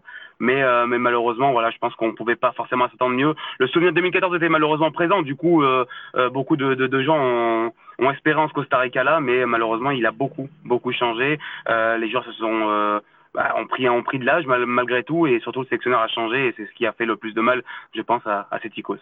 Et justement, tu l'abordes. hein, alors, euh, et tu l'as dit, euh, on a été très déçus par ces Ticos lors de la Ouais. dernière Gold Cup. On rappelle que à, à l'époque de cette Gold Cup, euh, vu les, par exemple, vu que ce qu'avait inscrit comme joueur le Mexique, vu ce qu'étaient les États-Unis à ce moment-là, le Costa Rica était favori de la compétition. Ouais, ouais. Il, il s'est raté. Euh, il, ce Costa Rica-là s'en est sorti plus ou moins, notamment avec un match référence aux États-Unis pendant la campagne de qualification et au deuxième grand rendez-vous, qui était la Coupe du Monde, le Costa Rica d'Oscar Ramirez, c'est encore raté. Alors, tu vois où je veux en venir, vers où justement va aller ce Costa Rica maintenant? Est-ce que ce sera avec ou sans euh, Oscar Ramirez? Et enfin voilà, quel va être l'avenir de cette sélection? Alors, c'est fait que Oscar Ramirez n'est plus le sélectionneur des, des, des Ticos. Euh, la grande question, par contre, euh, qui reste, euh, ben, qui reste à dénouer, j'ai envie de dire, euh, c'est qui va le remplacer? Parce que beaucoup de, de, de sélections, euh, de beaucoup de sélections vont changer de sélectionneur après cette Coupe du Monde. Et ils ont un peu comparé au pays, le, surtout le média principal national, Nation, pardon, a, a, a, fait la comparaison avec, par exemple, le Mexique et est-ce que propose le Mexique à Osorio en termes de salaire? Et est-ce que propose le, le, les États-Unis? Euh, en termes de salaire à leurs sélectionneurs Et clairement, le, retour, c'est que euh, bah, tout simplement, le Costa Rica ne peut pas se permettre de mettre autant d'argent dans son sélectionneur, ou du moins, ça serait vraiment une, folie de la part de la fédération. Et jusqu'à là, jusqu'à présent, ils n'en ont fait euh, presque aucune de, ce genre. Donc, clairement, je crois que le, contrat, si je dis pas de bêtises, de Osorio avec le Mexique est aux alentours de 1 million par an tu me corrigeras si, si j'ai faux. Euh, mais euh, le Costa Rica, clairement, peut pas se permettre ça. Donc, soit il va falloir avoir une idée un peu euh, nouvelle, euh, en, en ce sens où il va falloir prendre peut-être, euh, euh, je sais pas, moi, euh, arrêter peut-être avec les avec les champs, avec les les, les anciens de, de 90, parce qu'il y avait une grosse mode avec euh, avec euh, notamment Oscar Ramirez, qui était un de ses ex-joueurs, ou Medford ou quoi que ce soit. Voilà, il faut peut-être arrêter avec ce champ-là et peut-être s'ouvrir sur l'international, peut-être s'ouvrir sur pourquoi pas un sélectionneur européen, pourquoi pas un sélectionneur mexicain, je, je, ou un sélectionneur sud-américain, hein, tout simplement. Hein, c'est- possible. En tout cas, pour l'instant, aucune piste réelle et concrète pour le pour le nouveau sélectionneur, mais euh, mais au Costa Rica, on espère une chose, c'est que ça soit quelqu'un qui ait un projet de jeu, une idée de jeu. Parce que clairement, ce qu'on a vu euh, à la Coupe du Monde, euh, bon, même toi et moi, je pense qu'on peut le faire. Oui, oui, bah, de toute façon, c'était ce qu'on avait vu du Costa Rica depuis, euh, depuis plusieurs mois et on pouvait plus rien Voilà. dire parce que la campagne de qualif avait été victorieuse. Et ben écoute, C'est on touche, on pointe du doigt, tu pointes du doigt euh, ce dont tu avais évoqué, notamment dans l'interview hein, que tu avais publié sur Hello du, du président de Saprissa, la la contrainte économique. Euh, le Costa Rica va être pas mal bloqué par ça. Il y a quand même un rendez-vous qui arrive assez vite pour les Ticos. C'est la prochaine Gold Cup, donc il n'y a pas de temps à perdre, j'ai envie de dire. la, la fédération euh, s'est donné une deadline pour, euh, pour trouver un, un, un nouveau sélectionneur ou pour l'instant on va naviguer Bah, à vue quelques mois? Non, de toute façon, euh, de toute façon, début, me semble août, il y aura des, des matchs amicaux, une trêve internationale. Donc dès, dès, dès, dès ces matchs amicaux, il faudra un nouveau sélectionneur. Alors est-ce qu'ils vont mettre un intérimaire pour pour le moment et, et trouver la bonne personne plus tard?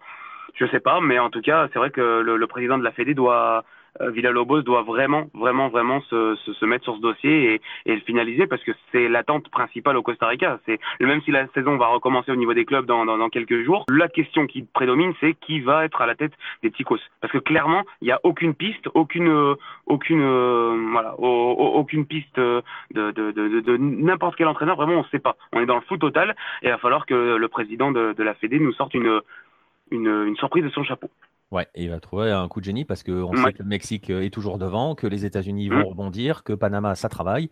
Mais après, t'es pas à l'abri d'avoir une bonne idée aussi. Hein. Ah, tout à fait. Eh ben, on va, écoute, on va, on, va, on va le souhaiter. On va le souhaiter au Costa Rica quand même parce que, bon, il faut quand même le dire, hein, on a été déçus du Costa Rica parce que Oui, euh, cette équipe-là valait mieux que ce, que ce qu'elle a montré.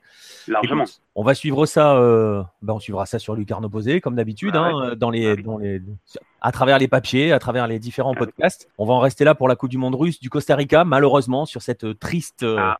sur cette triste prestation. Je vais te remercier, hein, euh, Greg, de, bah, de ta présence sur les podcasts, notamment. Mais, mais merci à vous, Monsieur Cougo. Yeah, mais- à vous. Il vous en prie. Et puis, bah, je te donne rendez-vous très très vite euh, sur Hello, Ouais. dans votre podcast et puis sur le site également. Merci beaucoup, euh, Nico. Bonne soirée. Et pour terminer sur la zone CONCACAF, qui d'autre que Panama? Évidemment, l'isthme reliant le nord au sud des Amériques fera parfaitement la transition entre nos deux parties, entre l'Amérique du Nord et l'Amérique du Sud. Que n'aura-t-on pas lu concernant la présence et les prestations de nos canaleros, de nos chers canaleros? Alors je ne reviendrai pas sur les horreurs prononcées et écrites dans divers grands médias, et je ferai appel à votre amour du football et à votre connaissance de Panama, puisque vous êtes des fidèles auditeurs et des fidèles lecteurs de Lucarno Posé, pour vous souvenir que Panama et la Russie aura été l'histoire d'un premier rendez-vous, un premier rendez-vous qui a été tout sauf manqué. Sur Hello, parlant de son cher Uruguay que nous allons rejoindre d'ici la fin de l'émission, Jérôme Le Signe avait cité cette phrase Le chemin est la récompense. Cela s'applique parfaitement à Panama qui a ainsi vécu son an 1 du football. Car oui, nous n'aurons de cesse de le répéter, tout commence désormais pour les Canaleros qui ont amené évidemment une grande fierté auprès de leurs supporters au sein de leur pays. Peu de place est accordée dans les médias concernant le jeu, concernant peut-être certains choix qui ont été faits par Boyo Gomez. Tout n'est que fierté et joie d'avoir dignement représenté l'isthme devant les caméras mondiales. Aussi dernier soit-il, battu notamment par les deux demi-finalistes de l'épreuve, hein, excusez du peu, nos chers Panaméens ont donc ouvert leur histoire mondiale. L'enjeu sera désormais de poursuivre sur cette dynamique. L'avenir s'écrira cependant sans Bolilio Gomez qui a adressé une magnifique lettre d'au revoir et non pas d'adieu. Ce n'est qu'un à bientôt, a-t-il écrit, une lettre que je ne peux que citer pour vous montrer ce que représente la présence de Panama à la Coupe du Monde. Le football sans passion n'est rien, Russie 2018 n'est que le début, je n'ai donné que la première impulsion, je sens que débute une nouvelle ère footballistique au pays par la formation de nouvelles générations avec des programmes sérieux qui vont réveiller l'amour et la passion qui doivent croître sur ce sol, écrit ainsi Hernán Dario Gomez. Je vous renvoie vers l'article publié sur Lucarno Posé à la fin de la prestation de Panama qui fait le bilan et l'histoire de cette sélection euh, panaméenne et vous comprendrez ainsi que grâce à la Russie, grâce à Russie 2018, tout un pays s'est mis en marche. Le football vient de naître à Panama. Certains jeunes vont donc désormais devoir transmettre cette expérience, s'appuyer dessus. Les dirigeants vont devoir faire les bons choix pour assurer l'héritage. On parle notamment du retour de l'homme qui avait posé les bases de cette sélection, Julio César Deli Valdés, au moins un temps en tant qu'intérimaire. Mais si Panama travaille aussi bien qu'il y prétend, il a de quoi revenir dès Qatar 2022 et ainsi continuer de faire parler de lui, espérons-le, avec un regard bien moins condescendant. Et pour terminer notre émission, nous allons bien évidemment finir notre parcours de la planète Lucarno Posé en Amérique du Sud avec ses cinq représentants présents en Russie, quelques déceptions, quelques joies et surtout trois d'entre eux qui ont eu le malheur de croiser le futur champion du monde tricolore.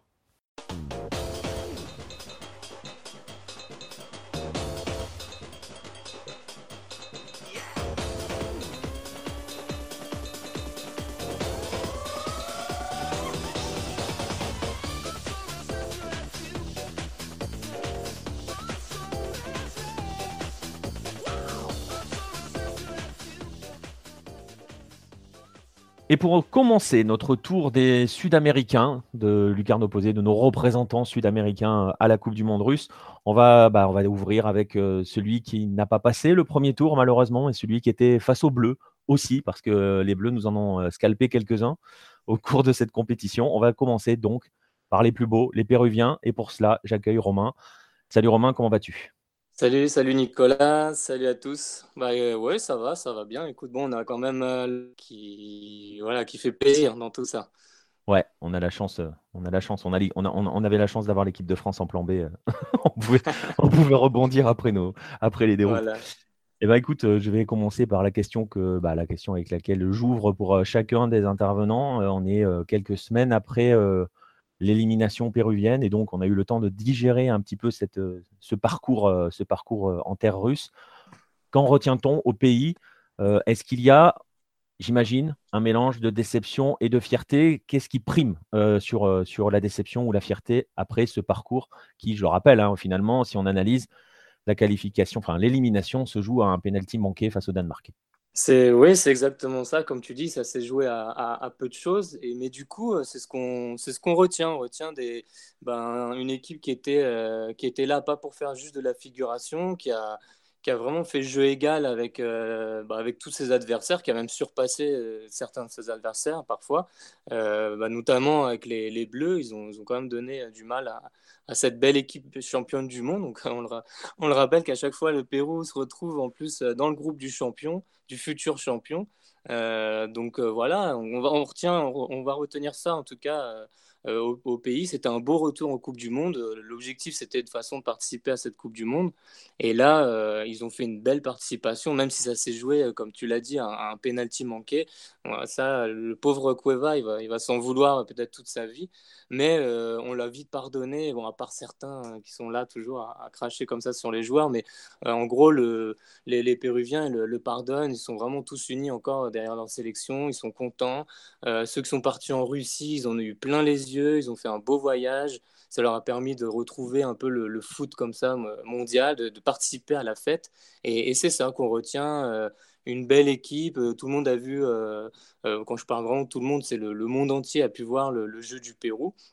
Et voilà, ils ont pas, ils ont été, ils ont, ils ont, sont partis aussi la tête haute parce qu'en plus ils sont partis sur une victoire, sur un but de, de Paulo Guerrero. Donc c'est quand même une histoire finalement qui se termine bien, je dirais.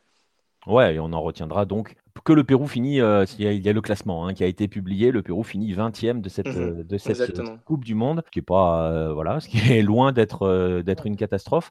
Et justement, maintenant, la question pour le Pérou, ça va être de poursuivre dans cette dynamique, et tu vois très bien où je vais t'emmener. Je vais t'emmener vers la question de comment on va bénéficier, comment on va utiliser l'héritage de cette Coupe du Monde et l'apprentissage, parce qu'on le rappelle, et tu l'as dit, hein, ça faisait 36 ans que le Pérou n'était pas revenu dans une Coupe du Monde.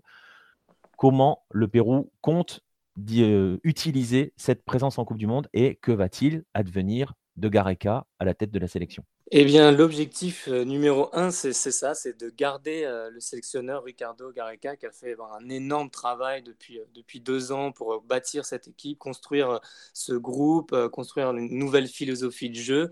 Et, l'objectif de la, de la fédération, c'est de le garder. Donc là, je le rappelle, son contrat est, est terminé avec la sélection. Là, c'est, comme il a dit à la, à la dernière conférence de presse, c'est un entraîneur libre. Donc là, aujourd'hui, il est, libre d'aller dans, n'importe quel club qu'il appelle, une sélection qu'il appelle. On pense notamment à, bah, l'Argentine ou à la Colombie. Euh, voilà, lui, il a dit qu'il allait prendre son temps, que ça allait être une affaire personnelle. Euh, là, il s'est pris euh, deux, trois semaines en Argentine, donc dans, dans son pays. donc on verra. Pour l'instant, c'est en stand-by. Euh, ensuite, si, si, lui ne reprend pas, si lui ne reprenait pas la sélection, on pense à son, à son adjoint, Norberto euh, Solano, qui a, été, qui a fait un travail aussi formidable, hein, qui a travaillé dans l'ombre un peu de, de Gareca, qui connaît très bien ce groupe. Donc euh, voilà, il existe toujours ce, plan B. pour, pour l'instant, on n'en sait pas plus, donc on va pas, on va pas non plus donner des, des, faux, des faux espoirs ou des, des fausses informations. Mais euh, sinon, la fédération veut vraiment s'appuyer sur maintenant sur la formation du football au, Pérou qui avait été délaissé pendant de, nombreuses années. Donc là, ils veulent vraiment mettre en place euh, dans, chaque club pour avoir une licence professionnelle, il leur faut un bon, euh, un bon centre de formation avec plusieurs, on va dire plusieurs écoles même de, football à travers le pays. Donc ça, c'est vraiment ce qui est en train de se mettre en place au Pérou. évidemment, les jeunes aussi, ils, sont, ont plein les yeux avec la, Coupe du Monde et tout. Donc, ils ont envie aussi de, jouer au foot. Ils, ont envie d'être bien aussi encadrés. Donc, on va, voilà, on va mettre tout ça en place dans, le pays. Et je pense que c'est vraiment un, un peu un trampoline, j'espère, pour, euh, pour aller le plus haut possible. Et, déjà, bon, après, ça va être la Copa América qui, vient tout de suite l'année prochaine. Et ensuite, les, qualifications pour euh, déjà Qatar, euh, Qatar 2022. Ouais, ça va pas, ça va pas traîner. Hein. effectivement, euh, tu le dis, hein, si euh, il y a une dynamique de travail qui s'est mise en, route, ce qui est une très bonne chose. On connaît pas mal de sélections sud-américaines et parfois des bien plus grandes où cette dynamique n'existe pas. Et donc, si le Pérou euh, commence à s'organiser là-dessus, il peut être d'autant plus fort que, il faut quand même le rappeler, hein, dans cette sélection, il y a des joueurs qui mmh seront à maturité pour Qatar 2022 concrètement, s'ils continuent bien. Donc, il y a, y a un vrai travail à poursuivre. Et donc, le premier objectif, bien évidemment, ça sera la Copa América en 2019. Voilà, voilà c'est exactement ça. Et comme, tu le dis, il y, a eu des, il, y a, eu des jeunes aussi dans cette équipe. Euh, il y a Santa Maria qui avait fait un, super match contre la France, hein, qui a, je ne sais plus quel âge il a, 22, 23 ans. Euh, non, il y, en a, il y a beaucoup de jeunes, même euh, en attaque. On a Andy Polo. voilà, il y, a, il y, a, plusieurs jeunes. Et puis, comme on peut prendre par exemple en France l'exemple de, de, Mbappé, qui était, il avait quoi, 15 ans en 2014. Donc là, il y a peut-être des des, jeunes, euh, des jeunes pépites qui ont 15-16 ans et des futurs Mbappé euh, qu'on espère avoir aussi au Pérou. Pourquoi pas Si on met en place une bonne formation, eh ben, ce sera un, des résultats. Exactement. Bah, écoute, on va, suivre, euh, on va suivre ça avec attention. On suivra bien évidemment, bien évidemment pardon, cela de près sur Hello, grâce à toi notamment, hein, sur place, je le rappelle. on est quand même, on est les seuls, il faut le dire, on est les seuls à être sur place. donc, soyons-en fiers, nous aussi. Écoute, on va en rester là donc pour cette aventure russe pour le Pérou, en espérant retrouver notre Blanquerora préféré au Qatar en, 2022. Et on la retrouvera bien évidemment avant au Brésil l'année prochaine. Merci bien, Romain, pour, bah, pour les podcasts et on va te retrouver, bien sûr, toi, sur, euh, sur Lucarne Opposé, que ce soit sur le site, sur les podcasts et aussi dans le magazine. Je te dis donc à la prochaine. Ouais, à la prochaine, à bientôt. Ciao, ciao. Poursuivons donc avec celle qui remplit les encriers du monde entier, l'Argentine. Comme le Pérou, l'Albi Céleste a eu le malheur de rencontrer sur son chemin une bande de bleus. Mais à la différence du Pérou, ces petits bleus lui ont donné une véritable leçon tactique, appuyant avec délectation là où cela faisait mal. Alors quelques semaines après avoir quitté la Coupe du Monde, que reste-t-il du parcours argentin? Le chaos. Alors vous me direz, une débâcle ne transformera jamais une situation déjà chaotique en merveille d'organisation. Nous n'avons eu de cesse de le répéter hein, dans ce podcast, dans nos écrits, enfin bref, partout, avant, pendant et on le répétera toujours après la compétition. L'Argentine et son football sont malades, malades de la mafia qui les gère. La Coupe du Monde a planté une graine, celle de l'espoir, dans les consciences, mais cette graine n'aura jamais germé, même après une qualification pour les huitièmes de finale héroïque à défaut d'être génial. Alors que reste-t-il donc? Rien. Il ne reste rien de ce parcours, comme en 2016, les mêmes questions. Tout le monde se demande si Léo Messi, à nouveau muet, totalement muet et parti en vacances, voudra continuer à errer dans cette galère. Le sélectionneur Jorge Sampaoli a été débarqué quelques heures après s'être vu donner la charge d'aller diriger les moins de 20 ans pour un tournoi international, faute de trouver quelqu'un pour le faire. Rappelons que, quelques semaines auparavant, Sébastien Beccassese, l'adjoint de Sampaoli, avait été viré. Alors pour l'anecdote, et histoire de vous montrer à quel point le chaos est toujours omniprésent en Argentine, c'est le duo Lionel Scaloni-Pablo Aymar qui va s'en charger. Ce duo a été annoncé en même temps que la liste des 29 moins de 20 ans qui vont participer à ce tournoi. Scaloni a dirigé le premier entraînement aujourd'hui avec seulement 17 joueurs sur les 29. Je vous rappelle que la compétition débute dans 10 jours.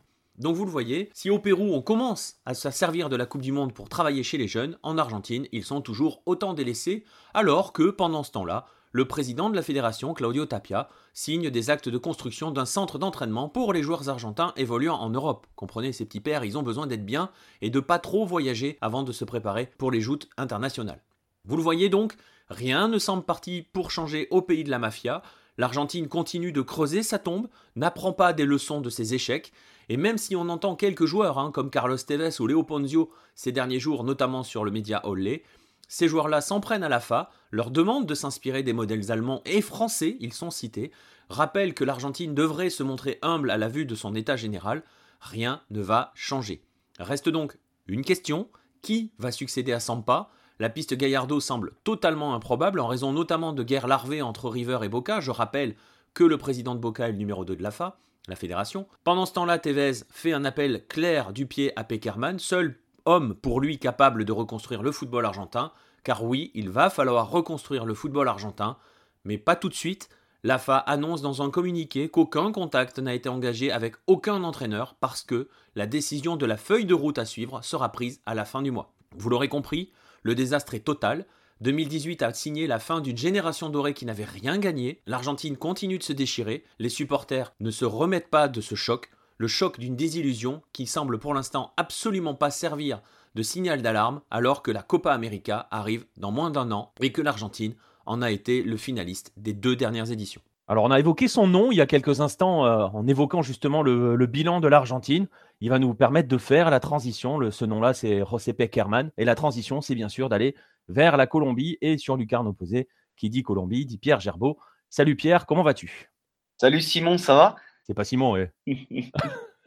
Dis donc, attention. salut Nico, ça va? Ouais, ça va, ça va. Je, je, ne ressemble pas aussi bien à Memo Ochoa que Simon. Je n'y arrive pas. J'essaye, mais j'y arrive pas. Ça se travaille. Ça se travaille. Enfin, il y a du boulot là pour le coup. Et donc, ouais, avec toi, on va voir, euh, eh ben, on va voir euh, cette Colombie, hein, cette Colombie qui, a, qui nous a offert un, parcours, euh, je vais presque dire en demi-teinte, mais on va revoir ça avec toi. On l'a vécu, le, retour, le retour des joueurs hein, grâce, à, grâce à ton inside, où on a vu qu'ils ont été bah, accueillis comme il se doit, avec les honneurs. Hein, donc, on a la sensation qu'au pays, ça a été plutôt bien vécu finalement, cette, cette élimination justement, les semaines ont passé, enfin les jours ont passé, parce que c'est un peu tôt pour parler en semaine.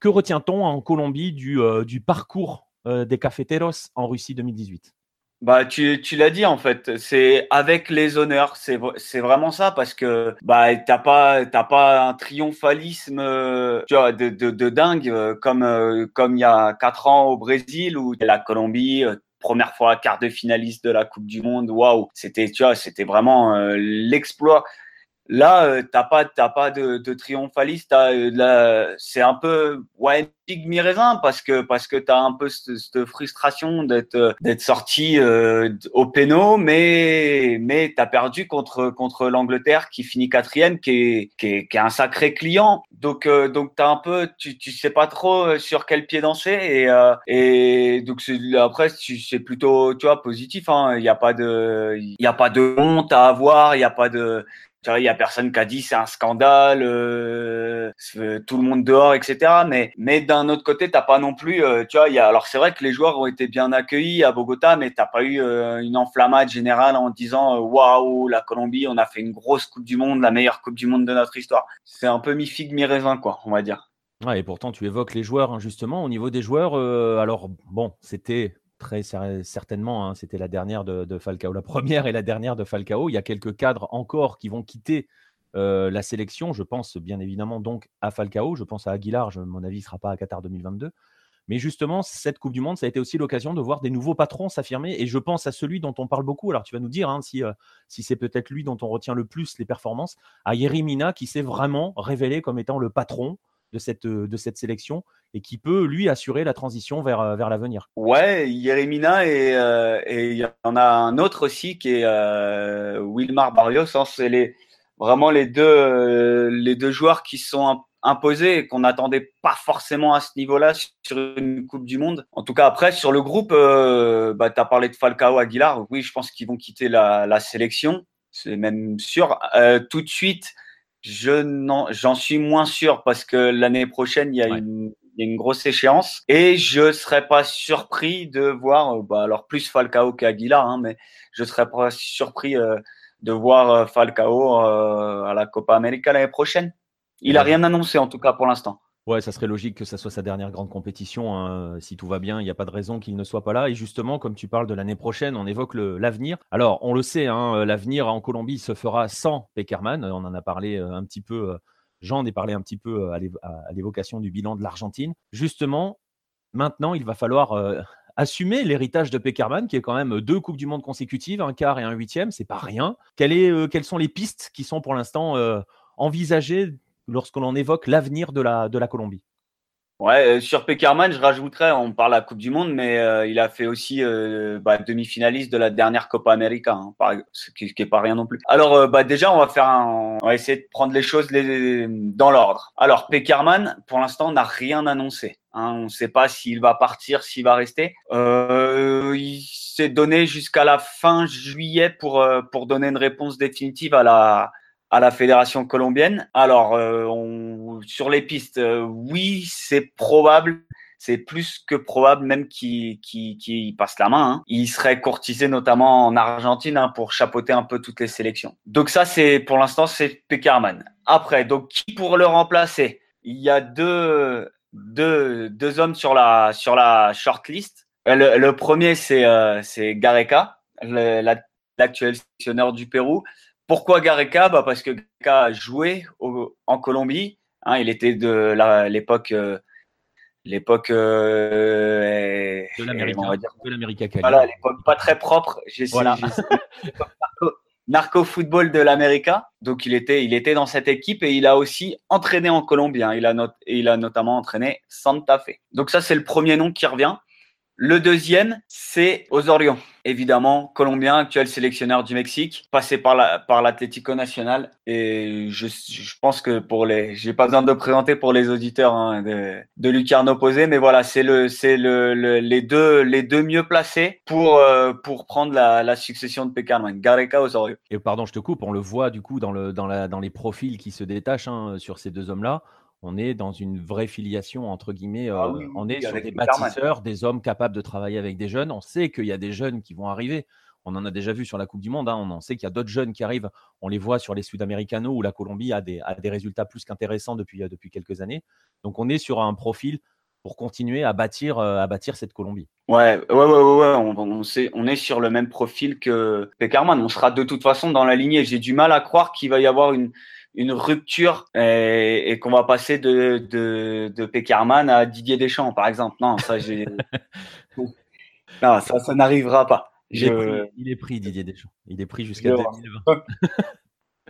Donc euh, voilà, derrière euh, Gareca et Osorio, il y, a des, il y a des noms qui se détachent, dont euh, certains euh, sont connus et d'autres moins. Dans les moins connus, je pense par exemple à, à Luis Fernando Suarez, qui a déjà un petit vécu euh, en sélection, un, un- un gros vécu, puisqu'il a fait déjà Coupe du Monde avec l'Équateur et avec le Honduras, notamment il y a quatre ans. Dans la liste des prétendants aussi, mais un peu plus surprenant, j'ai entendu euh, Sampaoli, Ouais, il craquage annoncé, complet. Il a, il a annoncé un petit peu partout, euh, Sampaoli. hein. Voilà, Sampaoli est annoncé un peu partout, donc euh, Mexique, États-Unis, euh, Ouais, voilà, voilà, c'est mais pour ça. On va, on va y aller a mollo sur les rumeurs Sampa parce qu'il va y en avoir partout. ouais, voilà. Et puis c'est assez, assez, elle est assez fraîche, hein, la rumeur Sampaoli. Bon, on, va retenir, on va retenir que les grands candidats sont Garica et, et Osorio, avec peut-être une, une, une, une priorité, enfin, comment dirais-je, parce qu'Osorio, ça va être compliqué d'aller le chercher au Mexique, mais peut-être possibilité de voir Gareca qui est libre, hein, il faut le rappeler. Euh, lui est libre. Gare- euh, Osorio, on ne sait pas encore complètement euh, par rapport à Bah, son on sait contrat, pas encore, mais il y a moyen avec, qu'il euh, avec Diego. Mais il voilà, l'homme qui est libre pour l'instant, c'est Gareca. Ouais, ouais, ouais. Donc, euh, je, il paraîtrait que, ce- que Gareca, enfin, on met du conditionnel, hein, beaucoup de conditionnel, mais il paraîtrait que Gareca serait la priorité de la Fédé colombienne. Bah écoute, on va suivre, on va suivre ça. hein. Alors, tu l'as dit, la prochaine échéance, ce sera la Copa América. On suivra ça, euh, ben, on suivra ça de très près sur Hello, hein, de très très près même normalement sur Hello, puisqu'on va y aller. Et donc, on va se donner, euh, on va se donner rendez-vous à ce moment-là, hein, euh, tous les deux, et puis avec les auditeurs. On continuera nous d'ici là de, retourner au championnat colombien et donc de te suivre. Dans les écrits et euh, dans les différents podcasts euh, Bola Latina qui vont reprendre sous peu. Et puis, euh, et puis voilà, on va en rester là pour cette Coupe du Monde russe. Merci pour tout, Pierre. Merci pour les insides notamment qui étaient, qui étaient parfaits. Et puis, écoute, on se dit à très vite. À très vite. On va passer maintenant à l'un de nos favoris, en tout cas une équipe dont on avait fait un candidat pour le titre qui aurait dû être notre plus grand représentant, euh, Lucarno Posé. On va passer au Brésil. Et pour cela, on va en discuter. On va faire le bilan de la Célestin avec Marcelin Chamoin. Salut Marcelin, comment vas-tu? Salut, ça va très bien et toi? Bah écoute, euh, ça va très bien. On, on se remet euh, tranquillement de, de la Coupe du Monde. Et donc, euh, bah donc voilà, on va, on va, on va aborder avec toi euh, bah, le parcours du Brésil. Et donc, évidemment, la première question, hein, qui est la première question que je pose à tout le monde euh, dans, dans ce podcast, avec le recul, avec les semaines qui ont passé, comment le Brésil a-t-il digéré cette élimination et surtout quel bilan fait-on au Brésil et du point de vue des suiveurs de la Seleção, qui je le rappelle était vraiment hein, l'un des favoris pour le titre, comment on analyse le parcours brésilien avec le recul dans cette Coupe du Monde russe? Bah, euh, ça reste une déception parce que bah, le Brésil veut toujours gagner la Coupe du Monde. Et puis comme tu l'as dit, pour cette Coupe du Monde-là, ils arrivaient parmi les favoris, si ce n'est le grand favori. Donc il y a toujours une petite déception, mais après je pense que depuis deux ans il y a quand même un travail qui a été fait assez remarquable de la part de la commission, parce que bon c'était quand même très difficile la période 2014-2016, donc je pense qu'il y a quand même des motifs de, satisfaction par rapport à cette Coupe du Monde, même si forcément on attendait la sixième étoile et ça n'a pas été le cas. Ouais, c'est vrai que vu de, vu de loin, on a la sensation que. Euh, alors évidemment, hein, le scénario n'est pas tout à fait le même qu'il y a 4 ans, mais euh, on a la sensation qu'il y a un petit peu plus d'indulgence envers le, le, groupe et le travail de Teach. C'est une vraie sensation ou c'est une réalité? Euh, Ouais, je pense que c'est le cas, que ce soit la presse et les supporters. tout le monde veut que, que Teach continue le travail qui a été fait depuis deux ans. C'est sûr que ça n'a rien à voir par rapport à, à 2014 même au-delà du, résultat, euh, je pense qu'il y, a des bonnes choses euh, dans le jeu. Et il faudrait de, la continuité pour, euh, pour les prochaines échéances. Mais c'est sûr qu'il y a un peu plus de, comment dire, de, confiance envers le, Brésil que quatre ans auparavant. Et du point de vue, du point de vue des, joueurs, puisqu'on a, on parle d'un point de vue collectif, du point de vue des joueurs, il y a eu, il y a eu des remarques particulières qui ont été faites sur la prestation de certains. Je pense par exemple à Neymar, hein, qu'on a vu monter un petit peu en puissance au, cours de la Coupe du Monde. je pense à certains autres joueurs hein, qui sont qu'on n'a pas forcément vu peut-être tout le temps très réguliers, ou par exemple à la performance de Gabriel Jesus. Il y a des, il y a des points de débat sur, euh, sur la, la, performance de, individuelle de, des, membres de la CDSA euh, Ouais, je pense que Neymar sort vraiment euh, affaibli de, de, cette Coupe du Monde, même si dans le jeu, bon, il est monté en puissance et il a fait des, des, bons matchs. Sur le point vue football, on va dire, c'était assez convaincant. Mais après, ouais, c'est surtout au niveau de, de l'image où partout dans le monde et, aussi au Brésil, bah, il a pris très cher avec, avec sa, sa, propension à tomber plus ou moins facilement et à rester au sol. Donc je pense que cette Coupe du Monde lui a, a fait assez mal pour, euh, pour sa carrière, surtout qu'il avait 26 ans, donc c'est un âge euh, où normalement tu, es au top. Il y, a, Maradona, Zidane, Ronaldo qui, ont gagné la Coupe du Monde euh, à cet âge-là. Donc je pense que ça devait être sa Coupe du Monde et du coup il est, il assez passé à côté. Et à l'inverse, je dirais Thiago Silva qui, qui, a pris très cher aussi au Brésil entre 2014 et, et, même la Copa América 2015, qui cette fois a fait une Coupe du Monde de, patron quand même. Il a vraiment euh, rassuré la défense. Et donc lui, je pense que il, en sort euh, assez grandi de, cette Coupe du Monde. Ouais, justement, ça va être euh, probablement du coup l'un des cadres. On va, on va aborder le futur. Hein. Tu l'as déjà un petit peu évoqué avec la volonté qui semble commune hein, pour que Teach poursuive. La prochaine échéance pour le Brésil, elle est d'importance parce qu'il ne s'agit pas seulement de rebondir après la, la Coupe du Monde, mais c'est surtout que c'est la prochaine Copa América a lieu à la maison. On imagine que ça va se faire avec Teach. On imagine qu'il devrait y avoir quelques, comment dirais-je, remodelage euh, au sein de la, de, CDSAO. On est, on est dans quelle optique là? Ça y est, le Brésil se, penche déjà sur sa prochaine Copa América, qui est à mon avis le prochain objectif? Euh, Pas encore tout de suite. Euh, on pense même déjà à 2022 pour, la sixième étoile. Mais c'est vrai que ça va vite venir dans, les conversations, je pense, avec les prochains matchs amicaux. C'est vrai que la, Copa América euh, est dans un an, elle sera, elle sera à domicile. Donc c'est vraiment la, prochaine grosse échéance du Brésil. On n'en parle pas, pas encore tout de suite, mais c'est vrai que ça va venir euh, dès les prochaines convocations. ça va venir très très vite. Et donc ça sera, tu, tu confirmes ce que tout le monde semble dire, ça sera avec Teach, il n'y a pas de souci là-dessus. Euh, oui, il n'y a encore rien d'officiel, mais c'est le souhait de la CBF dès l'élimination contre la Belgique de, de garder euh, C'est vrai qu'il n'y a pas, peut-être Renato Gaucho qui pourrait prendre euh, la tête, mais je pense qu'il est encore un peu jeune euh, dans sa carrière. Tis, c'est vraiment le, candidat idéal, vu ce qu'il a montré depuis deux ans, sûr qu'il mérite de continuer. Eh ben, écoute, on suivra ça, on, ben, suivra ça l'année prochaine. Hein. On suivra ça sur place, même, j'ai envie de dire, l'année prochaine.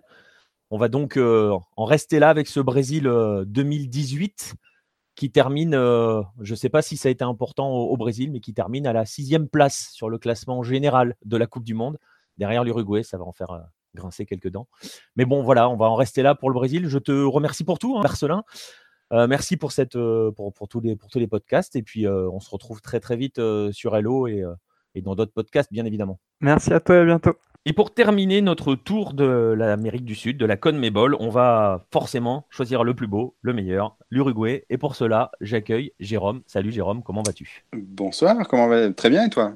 Eh bien écoute, moi ça va ça va. On va voir surtout toi comment ça va euh, la digestion euh, post-mondiale euh, après le parcours de l'Uruguay, justement, puisqu'on va revenir sur la Céleste qui a eu bah, le malheur de croiser sur son chemin l'équipe de France qui, elle, est allée au bout. Et justement, la première question, elle va concerner cette Céleste. A posteriori, quelques jours après avoir digéré, digéré cette élimination, il en reste quoi du parcours de l'Uruguay à la Coupe du Monde pour les Uruguayens et pour les médias uruguayens? Bah écoute, il en reste un sentiment mitigé. Euh, il y a premièrement, la première statistique que je voulais dire, c'est que 93% des Uruguayens, selon un sondage fait par euh, Référi, euh, disent qu'ils sont satisfaits du parcours de la Coupe du Monde et comment les choses vont. Donc 93%, c'est plutôt bien. Euh, et en même temps, un petit goût d'inachevé, peut-être plus pour moi, et pour, mais je pense aussi pour les joueurs, par exemple. Euh, qui pensent bon, alors déjà avoir non seulement joué la France au mauvais endroit, au mauvais moment, euh, mais en plus, euh, bah, qu'il y avait quand même ce rêve d'aller plus loin, hein, clairement. Ouais, d'autant que, euh, bon, on l'a dit un petit peu en off, on se l'est dit un petit peu en off, sortir en quart, c'est quand même le pire des moments pour sortir parce que, bah voilà, parce qu'on est à, à, rien de basculer du bon côté. On rappelle hein, le classement établi à la fin de la compétition l'Uruguay finit cinquième donc et le meilleur quart de finaliste de la compétition concrètement. Voilà, tout à fait. Puis, alors, euh, meilleur quart de finaliste dans le sens où euh, ils, ont, perdu contre le futur vainqueur. Et ça, en effet, c'est le pire moment pour perdre parce qu'à la limite, quand on perd en huitième comme l'Argentine, c'est parce qu'on a terminé second de son groupe, donc il y a une part de responsabilité. Quand on perd comme la Belgique en, euh, en demi-finale, bah, on a quand même une possibilité avec un dernier et ultime match pour la troisième place de se rattraper et de rendre sa Coupe du Monde un petit peu plus belle. Euh, mais là, en effet, en quart de finale contre le futur vainqueur est sans doute la pire des positions. La FIFA a nommé en effet, je ne sais pas si le classement est officiel par la FIFA, hein, mais le, classement en effet, c'est que l'Uruguay termine cinquième en tant que meilleur quart de finaliste en ayant gagné tous ses matchs précédents. Mais ça n'empêche que ça, voilà, ça ne remplace pas la possibilité d'avoir joué, euh, la possibilité qu'aurait eu l'Uruguay de jouer un match avec encore plus d'intensité, par exemple une demi-finale. Exactement, euh, en retrouvant, en retrouvant Cavani par exemple. Et justement, puisqu'on va, on va aborder rapidement euh, les joueurs, on a quand même vu euh, un Uruguay, on a, on on tu l'as suffisamment répété hein, dans les podcasts ou sur les papiers, sur Hello, avec, avec ce mélange entre, entre deux générations. Il va rester justement donc cet héritage-là pour les Uruguayens. Et on va évoquer donc l'avenir. Quelles sont les perspectives d'avenir pour l'Uruguay euh, où, est-ce que l'on en est avec Tabarès et que va-t-il rester de cette Coupe du Monde côté uruguayen euh, en termes d'héritage? Bah oui, tout à fait. c'est pour ça qu'il y a une grande déception parce qu'il y a quand même quelques joueurs qui arrivent un petit peu en bout de cycle, les Cavani, Suarez, Godin notamment, qui sont les, principaux tauliers de l'équipe. Euh, finalement, Tabarès a l'air de vouloir rester, ce qui serait plutôt bien. Et surtout, là, je pense que le prochain gros objectif sera la Copa América l'année prochaine, où cet effectif qui sera un petit peu vieux dans 4 ans et demi pour la prochaine Coupe du Monde, par contre, pourra tout à fait euh, arriver sans aucun problème à la prochaine Copa América.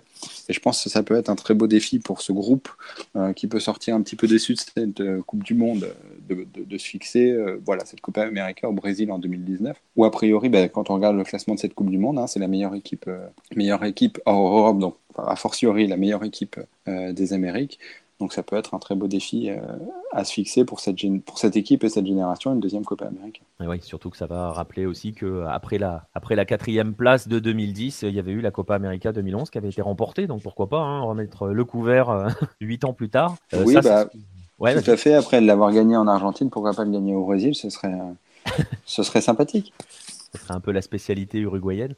Eh bien, écoute, je vais te laisser avec une dernière petite question qui est un petit peu plus personnelle, parce que tu étais le seul de nous tous à avoir vécu cette Coupe du Monde de l'intérieur, depuis les tribunes, depuis les villes, euh, les trains, les avions, les hôtels russes. Qu'en retiens-tu, toi, de cette Coupe du Monde russe de manière générale?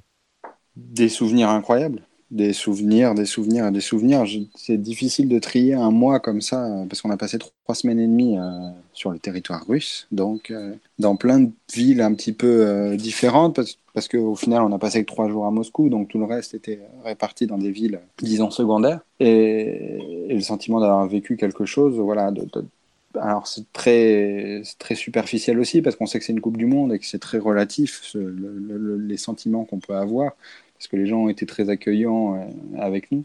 Mais voilà, be- beaucoup, beaucoup, beaucoup de souvenirs. Bon, et ben écoute, on va en rester euh, sur ces souvenirs-là et on, on continuera euh, maintenant. On, en fabriquera des nouveaux, notamment dans, moins d'un an, non, dans un an à peu près, au, Brésil l'année prochaine. Et on te retrouvera donc tout au long de l'année, à savoir, comme pour tout le monde en fait, hein, dans les podcasts, dans les... sur le site, mais aussi dans le magazine. Merci bien, Jérôme. On se retrouve donc dans les semaines et les mois à venir sur Hello, comme d'habitude.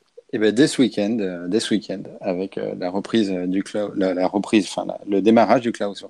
Ouais, avec le retour du plus beau championnat du monde, c'est ça? Voilà, j'allais te dire.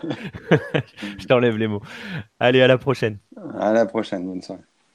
Voilà, c'en est désormais terminé de l'autre Coupe du Monde, cette fois c'est sûr, promis. Ce 23e numéro, 23 comme le nombre de joueurs inscrits par chaque nation dans cette Coupe du Monde, sera le dernier. L'occasion pour moi de remercier tous ceux qui ont participé à la fabrication, et en particulier Simon qui été le grand organisateur et le grand responsable de toutes ces émissions que vous avez pu suivre quotidiennement pendant la Coupe du Monde, mais également tous les intervenants de la team Lucarno Posé qui euh, n'ont pas compté leurs heures pour vous offrir la meilleure des émissions possibles. Merci également à tous ceux qui nous écoutent, vous donc, à tous ceux qui nous suivent, qui nous soutiennent, que ce soit sur les réseaux sociaux, que ce soit sur, en visitant le site, ou que ce soit bien évidemment, on va terminer par un peu de pub, en achetant notre magazine qui est toujours disponible à la vente. Merci à tous, c'en est fini de cette Coupe du Monde russe, à bientôt pour nos prochains podcasts Made in Lucarno Posé.